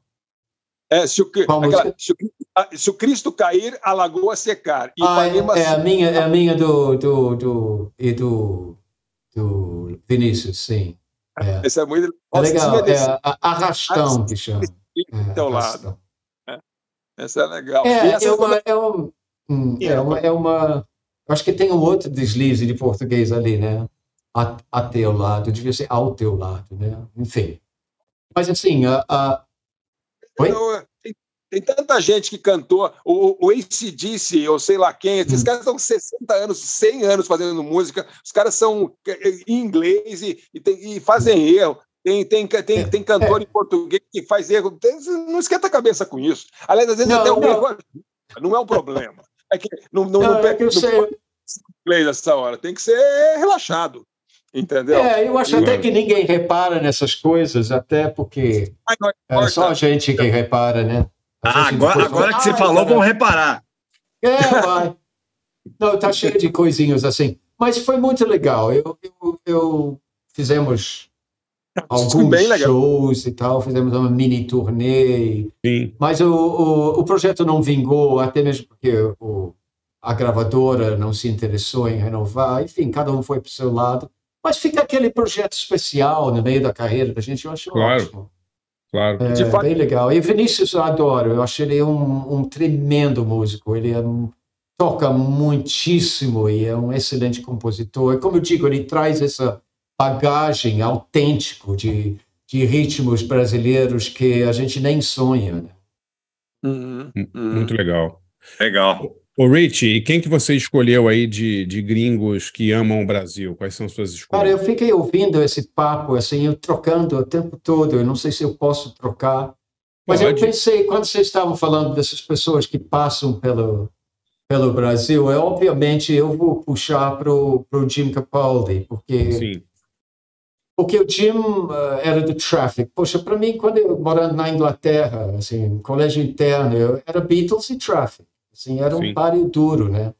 Para mim, uh, tinha o Rolling Stones, que era uma coisa mais edgy, mais bluseiro, mas das bandas uh, quintessencialmente inglesas, eu diria que Traffic era o topo da parada, porque como o Paul McCartney e os Beatles, assim, tinha essa, essa, essa, e dos Kinks, né, que você citou, assim, essa coisa, Ray Davis, principalmente, essa composição em cima do cotidiano inglês, né, eu estou falando de Penny Lane, eu estou falando de Waterloo Sunset, do Kinks, mas, assim, o, o, o Capaldi também tinha essa coisa desse esse fascínio pela pela, pela pré-história inglesa, né, os runos e os, os, os, as pedras como Stonehenge, Avebury tudo mais. Tem um tem um existe uma, uma biografia, já que estamos falando em livros também do Chris uma autobi, uh, autobiografia não, é uma biografia do Chris Wood, maravilhoso, chamada Tragic Magic Estou tentando lembrar do, do, autor aqui agora de cabeça e não tenho. Mas é, eu recomendo muito, porque é a melhor biografia do Traffic que tem, na minha opinião. Bom, voltando ao Tim Capaldi. Capaldi, eu soube que o Traffic estava no Brasil em 74, que tinha acabado a banda, e eles vieram com o Chris Blackwell, que é o dono do Island Records, né? para o Brasil e ficaram hospedados em Ipanema, no, no, no Sol Ipanema, e uma uma amiga nossa, assim, falou assim, poxa, sabe quem eu encontrei na praia ontem, o Capaldi? Eu falei, ah, não, vai me Que desculpar, legal. Elaine, você vai ter que me dizer onde eles estão, porque eu, eu não quero nem saber, eu vou lá bater na porta, feito tiete, porque esse cara... Chris Wood, eu preciso conhecer, ele, ele, eu peguei a flauta pela primeira vez, ouvindo Traffic, aquela flauta incrível dele, Sim. aquele sax que passava por mil processamentos. E eu precisava conhecer. Aí eu fui bater no quarto dele, quando eu subi lá no hotel, bati na porta, assim, nervoso pra caramba. E ele não estava, ele tinha ido à praia ou qualquer coisa, mas aí chegou o Capaldi, né? Oh, oh, do you want to talk to Chris? Uh, Blá, blá, blá. Ou Ele tentou falar em português. Aí falei, no, I'm English. I just wanted to say hello to you guys. How, uh, um, it's, thank you so much for the music. He said, oh, come on in, come on in. Aí ele foi lá pro, pro apartamento do Jim lá e a, gente foi assim, pum, a gente virou amigo de longa data em cinco minutos. Ele falou, Legal. ai, que, que legal. legal. alguém que fala inglês entende de música. Eu tava, ele estava meio perdido ali. E ele casou com uma brasileira anos depois, mas assim, ele veio ao Brasil várias vezes. E em 1980, também antes de Menino Veneno, qualquer coisa desses, ele já estava frequentando meu apartamento em Copacabana e gravando as demos dele para um disco que ele iria fazer baseado nas lendas dos indígenas norte-americanos, chamado Let Thunder Cry. Ele estava lendo aquele, aquele livro Deixa Meu, Meu Coração no Curvo do Rio, acho que chama. Sim, sim. É, Sim. é, é, é, enfim, ele estava lendo aquilo e estava muito interessado na mitologia dos indí da, das tribos indígenas e tudo mais. O cara lia muito, né? E, Legal. E a Capaldi estava indo fazer as demos na minha casa. Eu tinha uma gravadora que o, o irmão do Sérgio Dias, que a gente também falou, tinha feito para mim uma mixa que permitia gravar de esquerda para direita e fazer bounce, né? Eu Jim Capaldi era totalmente old school, ele adorou, como um pouco como o Steve Hackett, gostou muito dessa coisa de gravar um, meio meio que capengamente assim, né? Ele falou, já que não vai virar um disco, que seja que seja improvis meio assim, não tem importância o som, importante são as ideias. Aí eu jogava um vocal aqui ou ali, aqui ou ali, e aí, lá foi ele para Londres para gravar, levou a fita, eh, foi para gravar. Aí no meio da madrugada tocou o telefone e era Capaldi me. Ele falou: Richie, ninguém aqui está conseguindo fazer aqueles backing vocals, estou te mandando um- uma passagem, você vem para cá. Aí estava com criança recém-nascida e tal, a Leda falou que ia segurar a onda, e lá foi eu para Londres. Entrei no estúdio, estava né? lá Andy Newmark, eh, uma semana depois de gravar, gravar Double Fantasy com John Lennon, ele tinha Sim. literalmente saído do estúdio e, veio para a gravação. Estava lá o. Simon Kirk, Simon Kirk do Bad Company, Free. Sim, do Free. O Mel Collins do King Crimson, poxa, um, um ídolo meu, né? O Rebop Quacubá, o próprio Steve Winwood entrava e saía toda hora, assim, o- enfim, um pessoal incrível. Pete Bonus, grande guitarrista, não tão conhecida, tinha uma banda chamada Girl School. Ah, nossa, e, e eu, eu cheguei no estúdio, assim, com uma timidez, assim, falei, poxa, esses caras, né? E o, o, o, Simon Kirk estava de costas, tocando Valletta, né? Give me a ticket for an airplane, Sim. ain't got time. Ele estava tocando aqui no piano, e eu cheguei atrás dele, eu falei, pô, eu vou quebrar esse gelo, eu comecei a cantar. Aí ele olhou para trás e falou assim, ah, então sabe, dando uma força. Aí, aí no final ele falou assim: essa é a minha música predileta de todos os tempos. Eu falei: meu também, minha também, a minha também. E a gente aí quebrou o gelo ali mesmo. Ele, ele me chamava de Earl Grey. Foi, ele dava apelido para todo mundo e eu era Earl Grey. Por quê? Por causa do Assim, chá? Não, porque eu era tímido e assim, meio contido e não, não, não participava das brincadeiras. Sim. Assim, eu era muito nervoso no meio daqueles caras todos. Aí, Que né, legal. ele me chamou de Earl Grey. Eu tinha meu sotaque em inglês, porque ah, conforme o Chris Martin, a gente, né, eu tenho aquele inglês meio que é, é considerado meio posh, sabe como é que é? Então, meio, meio assim, privilegiado e tudo mais, porque é assim. E eu sou do, do sul da Inglaterra, né, do, do condado de, de Surrey eh, e Kent. Então, nosso sotaque tende a ser parecido um pouquinho com o Sim. da rainha. Não tanto, mas um pouco. então, ah, então é, enfim, o, o E Capaldi que foi música, muito que importante. música que você escolheu do Capaldi? Então, pensando no Brasil e tudo, um que a gente gravou nessa sessão é uma música chamada Favela Music. que Ah, é- eu já ouvi isso, é. é muito legal. Ah, Na gravação original, não sei se vocês vão conseguir essa gravação original. Se não conseguir, eu fiz um. um, um você lembra daquele programa Mistura.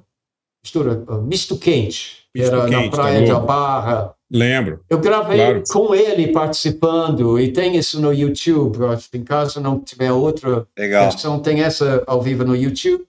E também eu regravei no meu terceiro, no terceiro álbum circular. Também eu fiz uma versão própria. Mas eu acho que a versão mais legal é o que eu fiz só os backing vocals, Tá. onde o Jim está cantando no Let the Thunder Cry. É uma Legal. música muito legal e tem, tem toda a visão de fora do que, que é as favelas e Maracanã, e tem, tem a torcida de Maracanã no final, assim, entra aquele grito. É muito bacana, é uma música assim, um pouco romantizando as favelas, mas é bacana, é heartfelt, sabe? É Sim, feito de legal. coração. E ele era um grande letrista. E, Então, e a outra. A outra, eu estava pensando em mencionar Cat Stevens, que eu não conhecia aqui, Claro. mas ele estava aqui justamente na época que ele largou a música e ficou meio escondido em Petrópolis. Sim. E depois eu fui descobrir que ele comprou um apartamento nessa rua que eu moro hoje, eh, na Ponte da Saudade, Ah, é? no Rio. É. Mas ele ficou aqui clandestino. O próprio Jim sabia que ele estava aqui, sabia o quanto eu gostava do Cat Stevens, mas o Cat Stevens proibiu ele de, de dizer para qualquer pessoa que fosse de que ele Tá. estava aqui no Brasil. Mas Ah, é. aí eu fiquei pensando, uma, uma, uma melhor ideia. Eu gravei um disco né, recentemente, em 2018, só de músicas do Cat Stevens, então tem coisas ali bacanas. Mas uma, uma, eu estava ouvindo vocês falando sobre essas pessoas menos conhecidas e tal, e tem um cara que é o Jeremy Spencer, que era do Fleetwood Mac era um dos segundo, uh, digamos, o terceiro guitarrista do Fleetwood Mac na época do Peter Green. Sim. Peter Green's Fleetwood Mac era Peter Green, o Danny Kortchmar e o, e o Jeremy Spencer. E Jeremy Spencer, quando acabou essa formação, ele veio morar no Brasil, mas ele era um menino de Deus. Ele Olha foi só. lá morar lá no Nordeste, assim, não- Caramba. não, não na sua capacidade musical, mas como Sim. menino de Deus. Eu, eu penso que eu gostaria muito de botar uma música do, do Peter Green's Fleetwood Põe. Mac. Claro. Pode Pode ser tanto uh, uh, Black Magic Woman ou então uma música do, do Little Willie John, que é um blues tradicional, chamado Need Your Love So Bad, que eu regravei no meu disco 60 em 2012, ah, que é um disco só de músicas dos anos 60, tudo cantado em inglês. Mas assim, a versão da banda é sensacional. Então pode ser qualquer música desse, dessa banda, ou Black Magic Woman, ou, ou Need Your Love So Bad, ou até mesmo um, uh, Oh Well. que é Vamos fantástico. ouvir então a- as escolhas do, do Rich. Primeiro, Let the Thund- Thunder Cry, não é isso, o Rich? Ah, é, é o LP é o Let the Thunder Cry, Tá. a música é Favela Music. Favela Music. Ah, e ah, depois. ah, Favela Music. E depois Fleetwood Mac. ah, um é, Fleetwood Mac, Peter Green's Fleetwood Mac. Ah, vamos, vamos com Black Magic Woman, pronto. Black Magic Woman. Então, beleza, vamos nessa, já voltamos com Richie.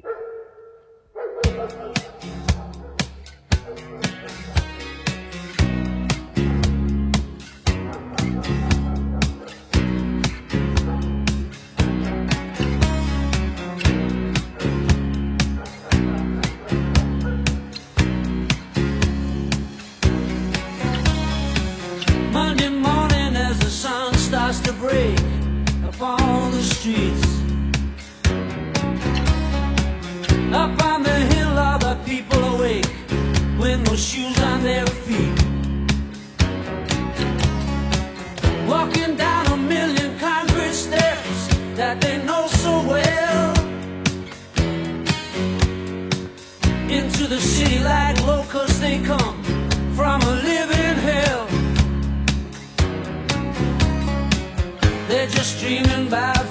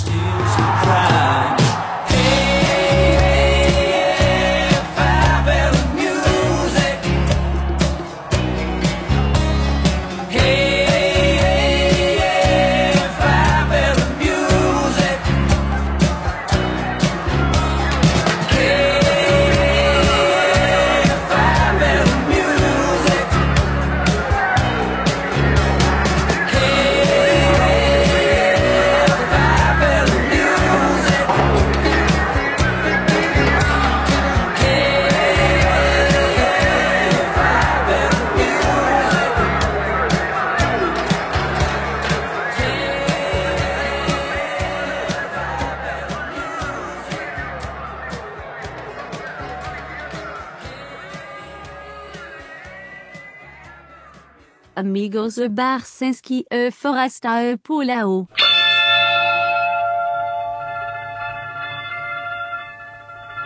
I got a black magic woman. I got a black magic woman. Yes, I got a black magic woman. Got me so blind I can't see. That she's a black magic woman and she's trying to make a devil out of me. Turn your back on me, baby. Don't turn your back on me, baby. Yes, don't turn your back on me, baby. You're messing around with your tricks. Don't turn your back on me, baby, cause you might just break up my magic stick.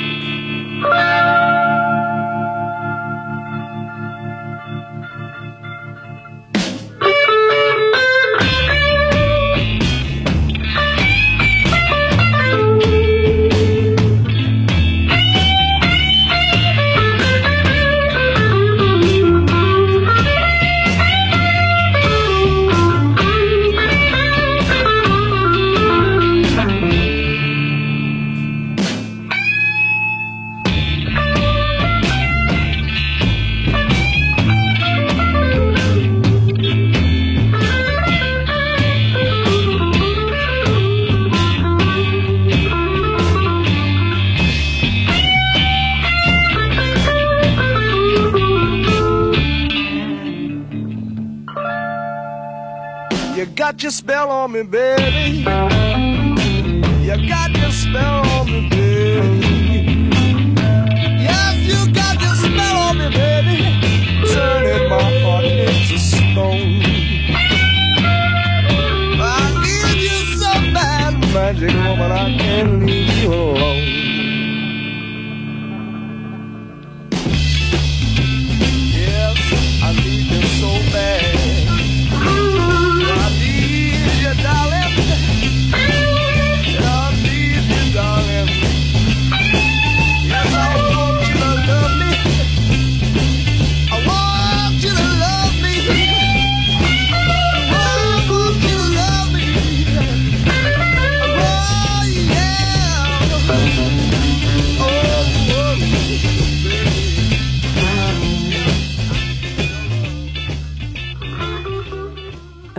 E Pasinski e e Paulo. Então vocês ouviram aí Jim Capaldi com Favela Music, com participação especial de yours truly, eu mesmo, nos backing, todos os backing vocals, todos os backing vocals, eu fiz três ou quatro vozes ali. E tem também o Peter Green's Fleetwood Mac, featuring Jeremy Spencer, que morou aqui no Brasil alguns anos até, e é Black Magic Woman. Muito legal, muito legal. E sua dica, Rich? Ah, eu, eu, eu vou, eu vou dar como dica um- esse filme que eu te recomendei ontem. Eu não sei se chegou Sim. a ver. Não consegui Você ainda. Olha, é incrível. Chama-se Once Upon a Time in Anatolia. Era uma vez na Anatólia, eu acho que chama aqui. É do, do, do diretor grego, que eu vou ter que conferir aqui, que eu... Ah, grego, turco. Desculpe, e o nome dele me fugiu a cabeça agora, mas eu vou achar já, já, já, já, já, já, já, já. Estou procurando aqui. Mas, enfim, o nome do filme... Não, eu não vou perder tempo com isso. Um, ele tem um nome um pouco difícil de lembrar, mas é um filme absolutamente incrível, é um filme policial, todo filmado como se fosse um sonho, é meio onírico. E, ao mesmo tempo, esse, esse é uma viagem de carro, dois policiais levando um, um, um criminoso, ah, possivelmente para sua encarceração, e eles Ah, passam por cenas do crime e tudo mais. Mas a filmagem é tudo fez- feito como se fosse um sonho, um trabalho de câmera absolutamente deslumbrante. E é muito lindo, muito lindo o É, filme. É, o nome dele é Nur, Nuri Build Ceylan. Isso, eu não, eu não ia lembrar disso mesmo, mas é. É, eu procurei aqui. É, Once Upon a Time in Anatolia, ou Era uma Vez na Anatólia, eu acredito que seja esse o título em português. Mas Sim, vale a pena legal. muito procurar, é muito diferente, é muito especial esse filme. Que legal, que legal. Pô, Rich, e para e para encerrar, a gente sempre toca uma música do nosso do nosso convidado, né? A gente queria muito que você escolhesse uma música aí da sua carreira aí para a gente poder poder encerrar o programa. Então, eu acho que a gente falou do voo de coração e estamos falando de, de, de pessoas, amigos ou não, né, que moraram no Brasil. Eu citei Jim Capaldi, eu conheci, trabalhei junto, e o, e o Jeremy que eu não conheci, mas que eu amava, o, o, o Peter Green's Fleetwood Mac, quando era uma banda de blues, etc. e tal. Aí eu pensei, uh, por que não tocar, tocar o próprio Voo de Coração com esse solo Claro. do Steve Hackett, que é, segundo ele mesmo, um dos melhores solos que ele já gravou. Eu disputo isso, mas é muito bonito mesmo. Maravilha, maravilha. Pô, então, então Legal. olha, convidando a todo mundo aí para o show do dia 25 de maio, que vai ser super legal. Se você estiver em São Paulo, 25 de maio, quinta-feira, Rich no Cine Joia, imperdível. Cedinho, porque a gente quer que o pessoal possa ir embora de metrô logo depois e Exato. cantar, conversar Exato. sobre o show, etc. e tal. Exato. O Rich entra nove e meia da noite, no máximo ali, hein? É. Horário, horário de show, show normal, né? Show no- civilizado, É. né? Três da Na manhã. Inglaterra, na Inglaterra sete e meia, né? Todo mundo É. entra no palco às sete e meia, fora os festivais, obviamente, mas assim, sete e meia, foi pelo mesmo motivo, porque acaba antes das onze e os últimos trens do metrô vão à meia-noite. Então, queremos essa inglesice no meu show. Eu quero, quero que as pessoas possam. O Rich falou que ele morou em São Paulo e pegou umas coisas de paulistano. O paulistano sempre chega atrasado e fala que foi o trânsito. Putz, você não tem ideia. do trânsito. É por isso que estamos abrindo as portas às oito e meia, uh, ou como se o show fosse às oito e meia. Está anunciado às oito e meia, mas é provável que seja nove e meia. Mas não espalhe, senão eles vão chegar às dez. Estaremos, às duas e meia estaremos lá. Maravilha. É. Muito legal. Bom, espero obrigado, lá. pela, pela, pe- pela participação. Pô, Pô, Rich, foi Tá- tá- sensacional. Tá de hein? mais uns dois, três programas. A gente nem, falou, nem falamos muito do Vima, na... puta, faltou coisa pra Ah. caramba, mas a, outra, a gente marca mais uma vez depois aí. Sem dúvida. É, o Vimera foi escola, mas não foi nada muito importante. É, o- é a banda mais famosa que ninguém conhece. Pô, Lulu Santos, Lobão, você. tá- É, Foi demais. depois, né? Porque naquela época éramos Luiz Maurício, Richard Court e João Luiz Burdenbach. É verdade. Verdade. Ótimo. Muito... Obrigadão, hein, Rich? Foi demais, hein? Imagina. Muito Adorei o convite, muito bom falar com vocês. Eu gosto muito de todos vocês. E é, Obrigado. é um prazer estar aqui com vocês. Valeu, galera. Valeu. Aquele abraço. Abraço. Valeu, Valeu, DJ. Um Falou, DJ. aí. Valeu. Valeu, tchau, tchau pra vocês. No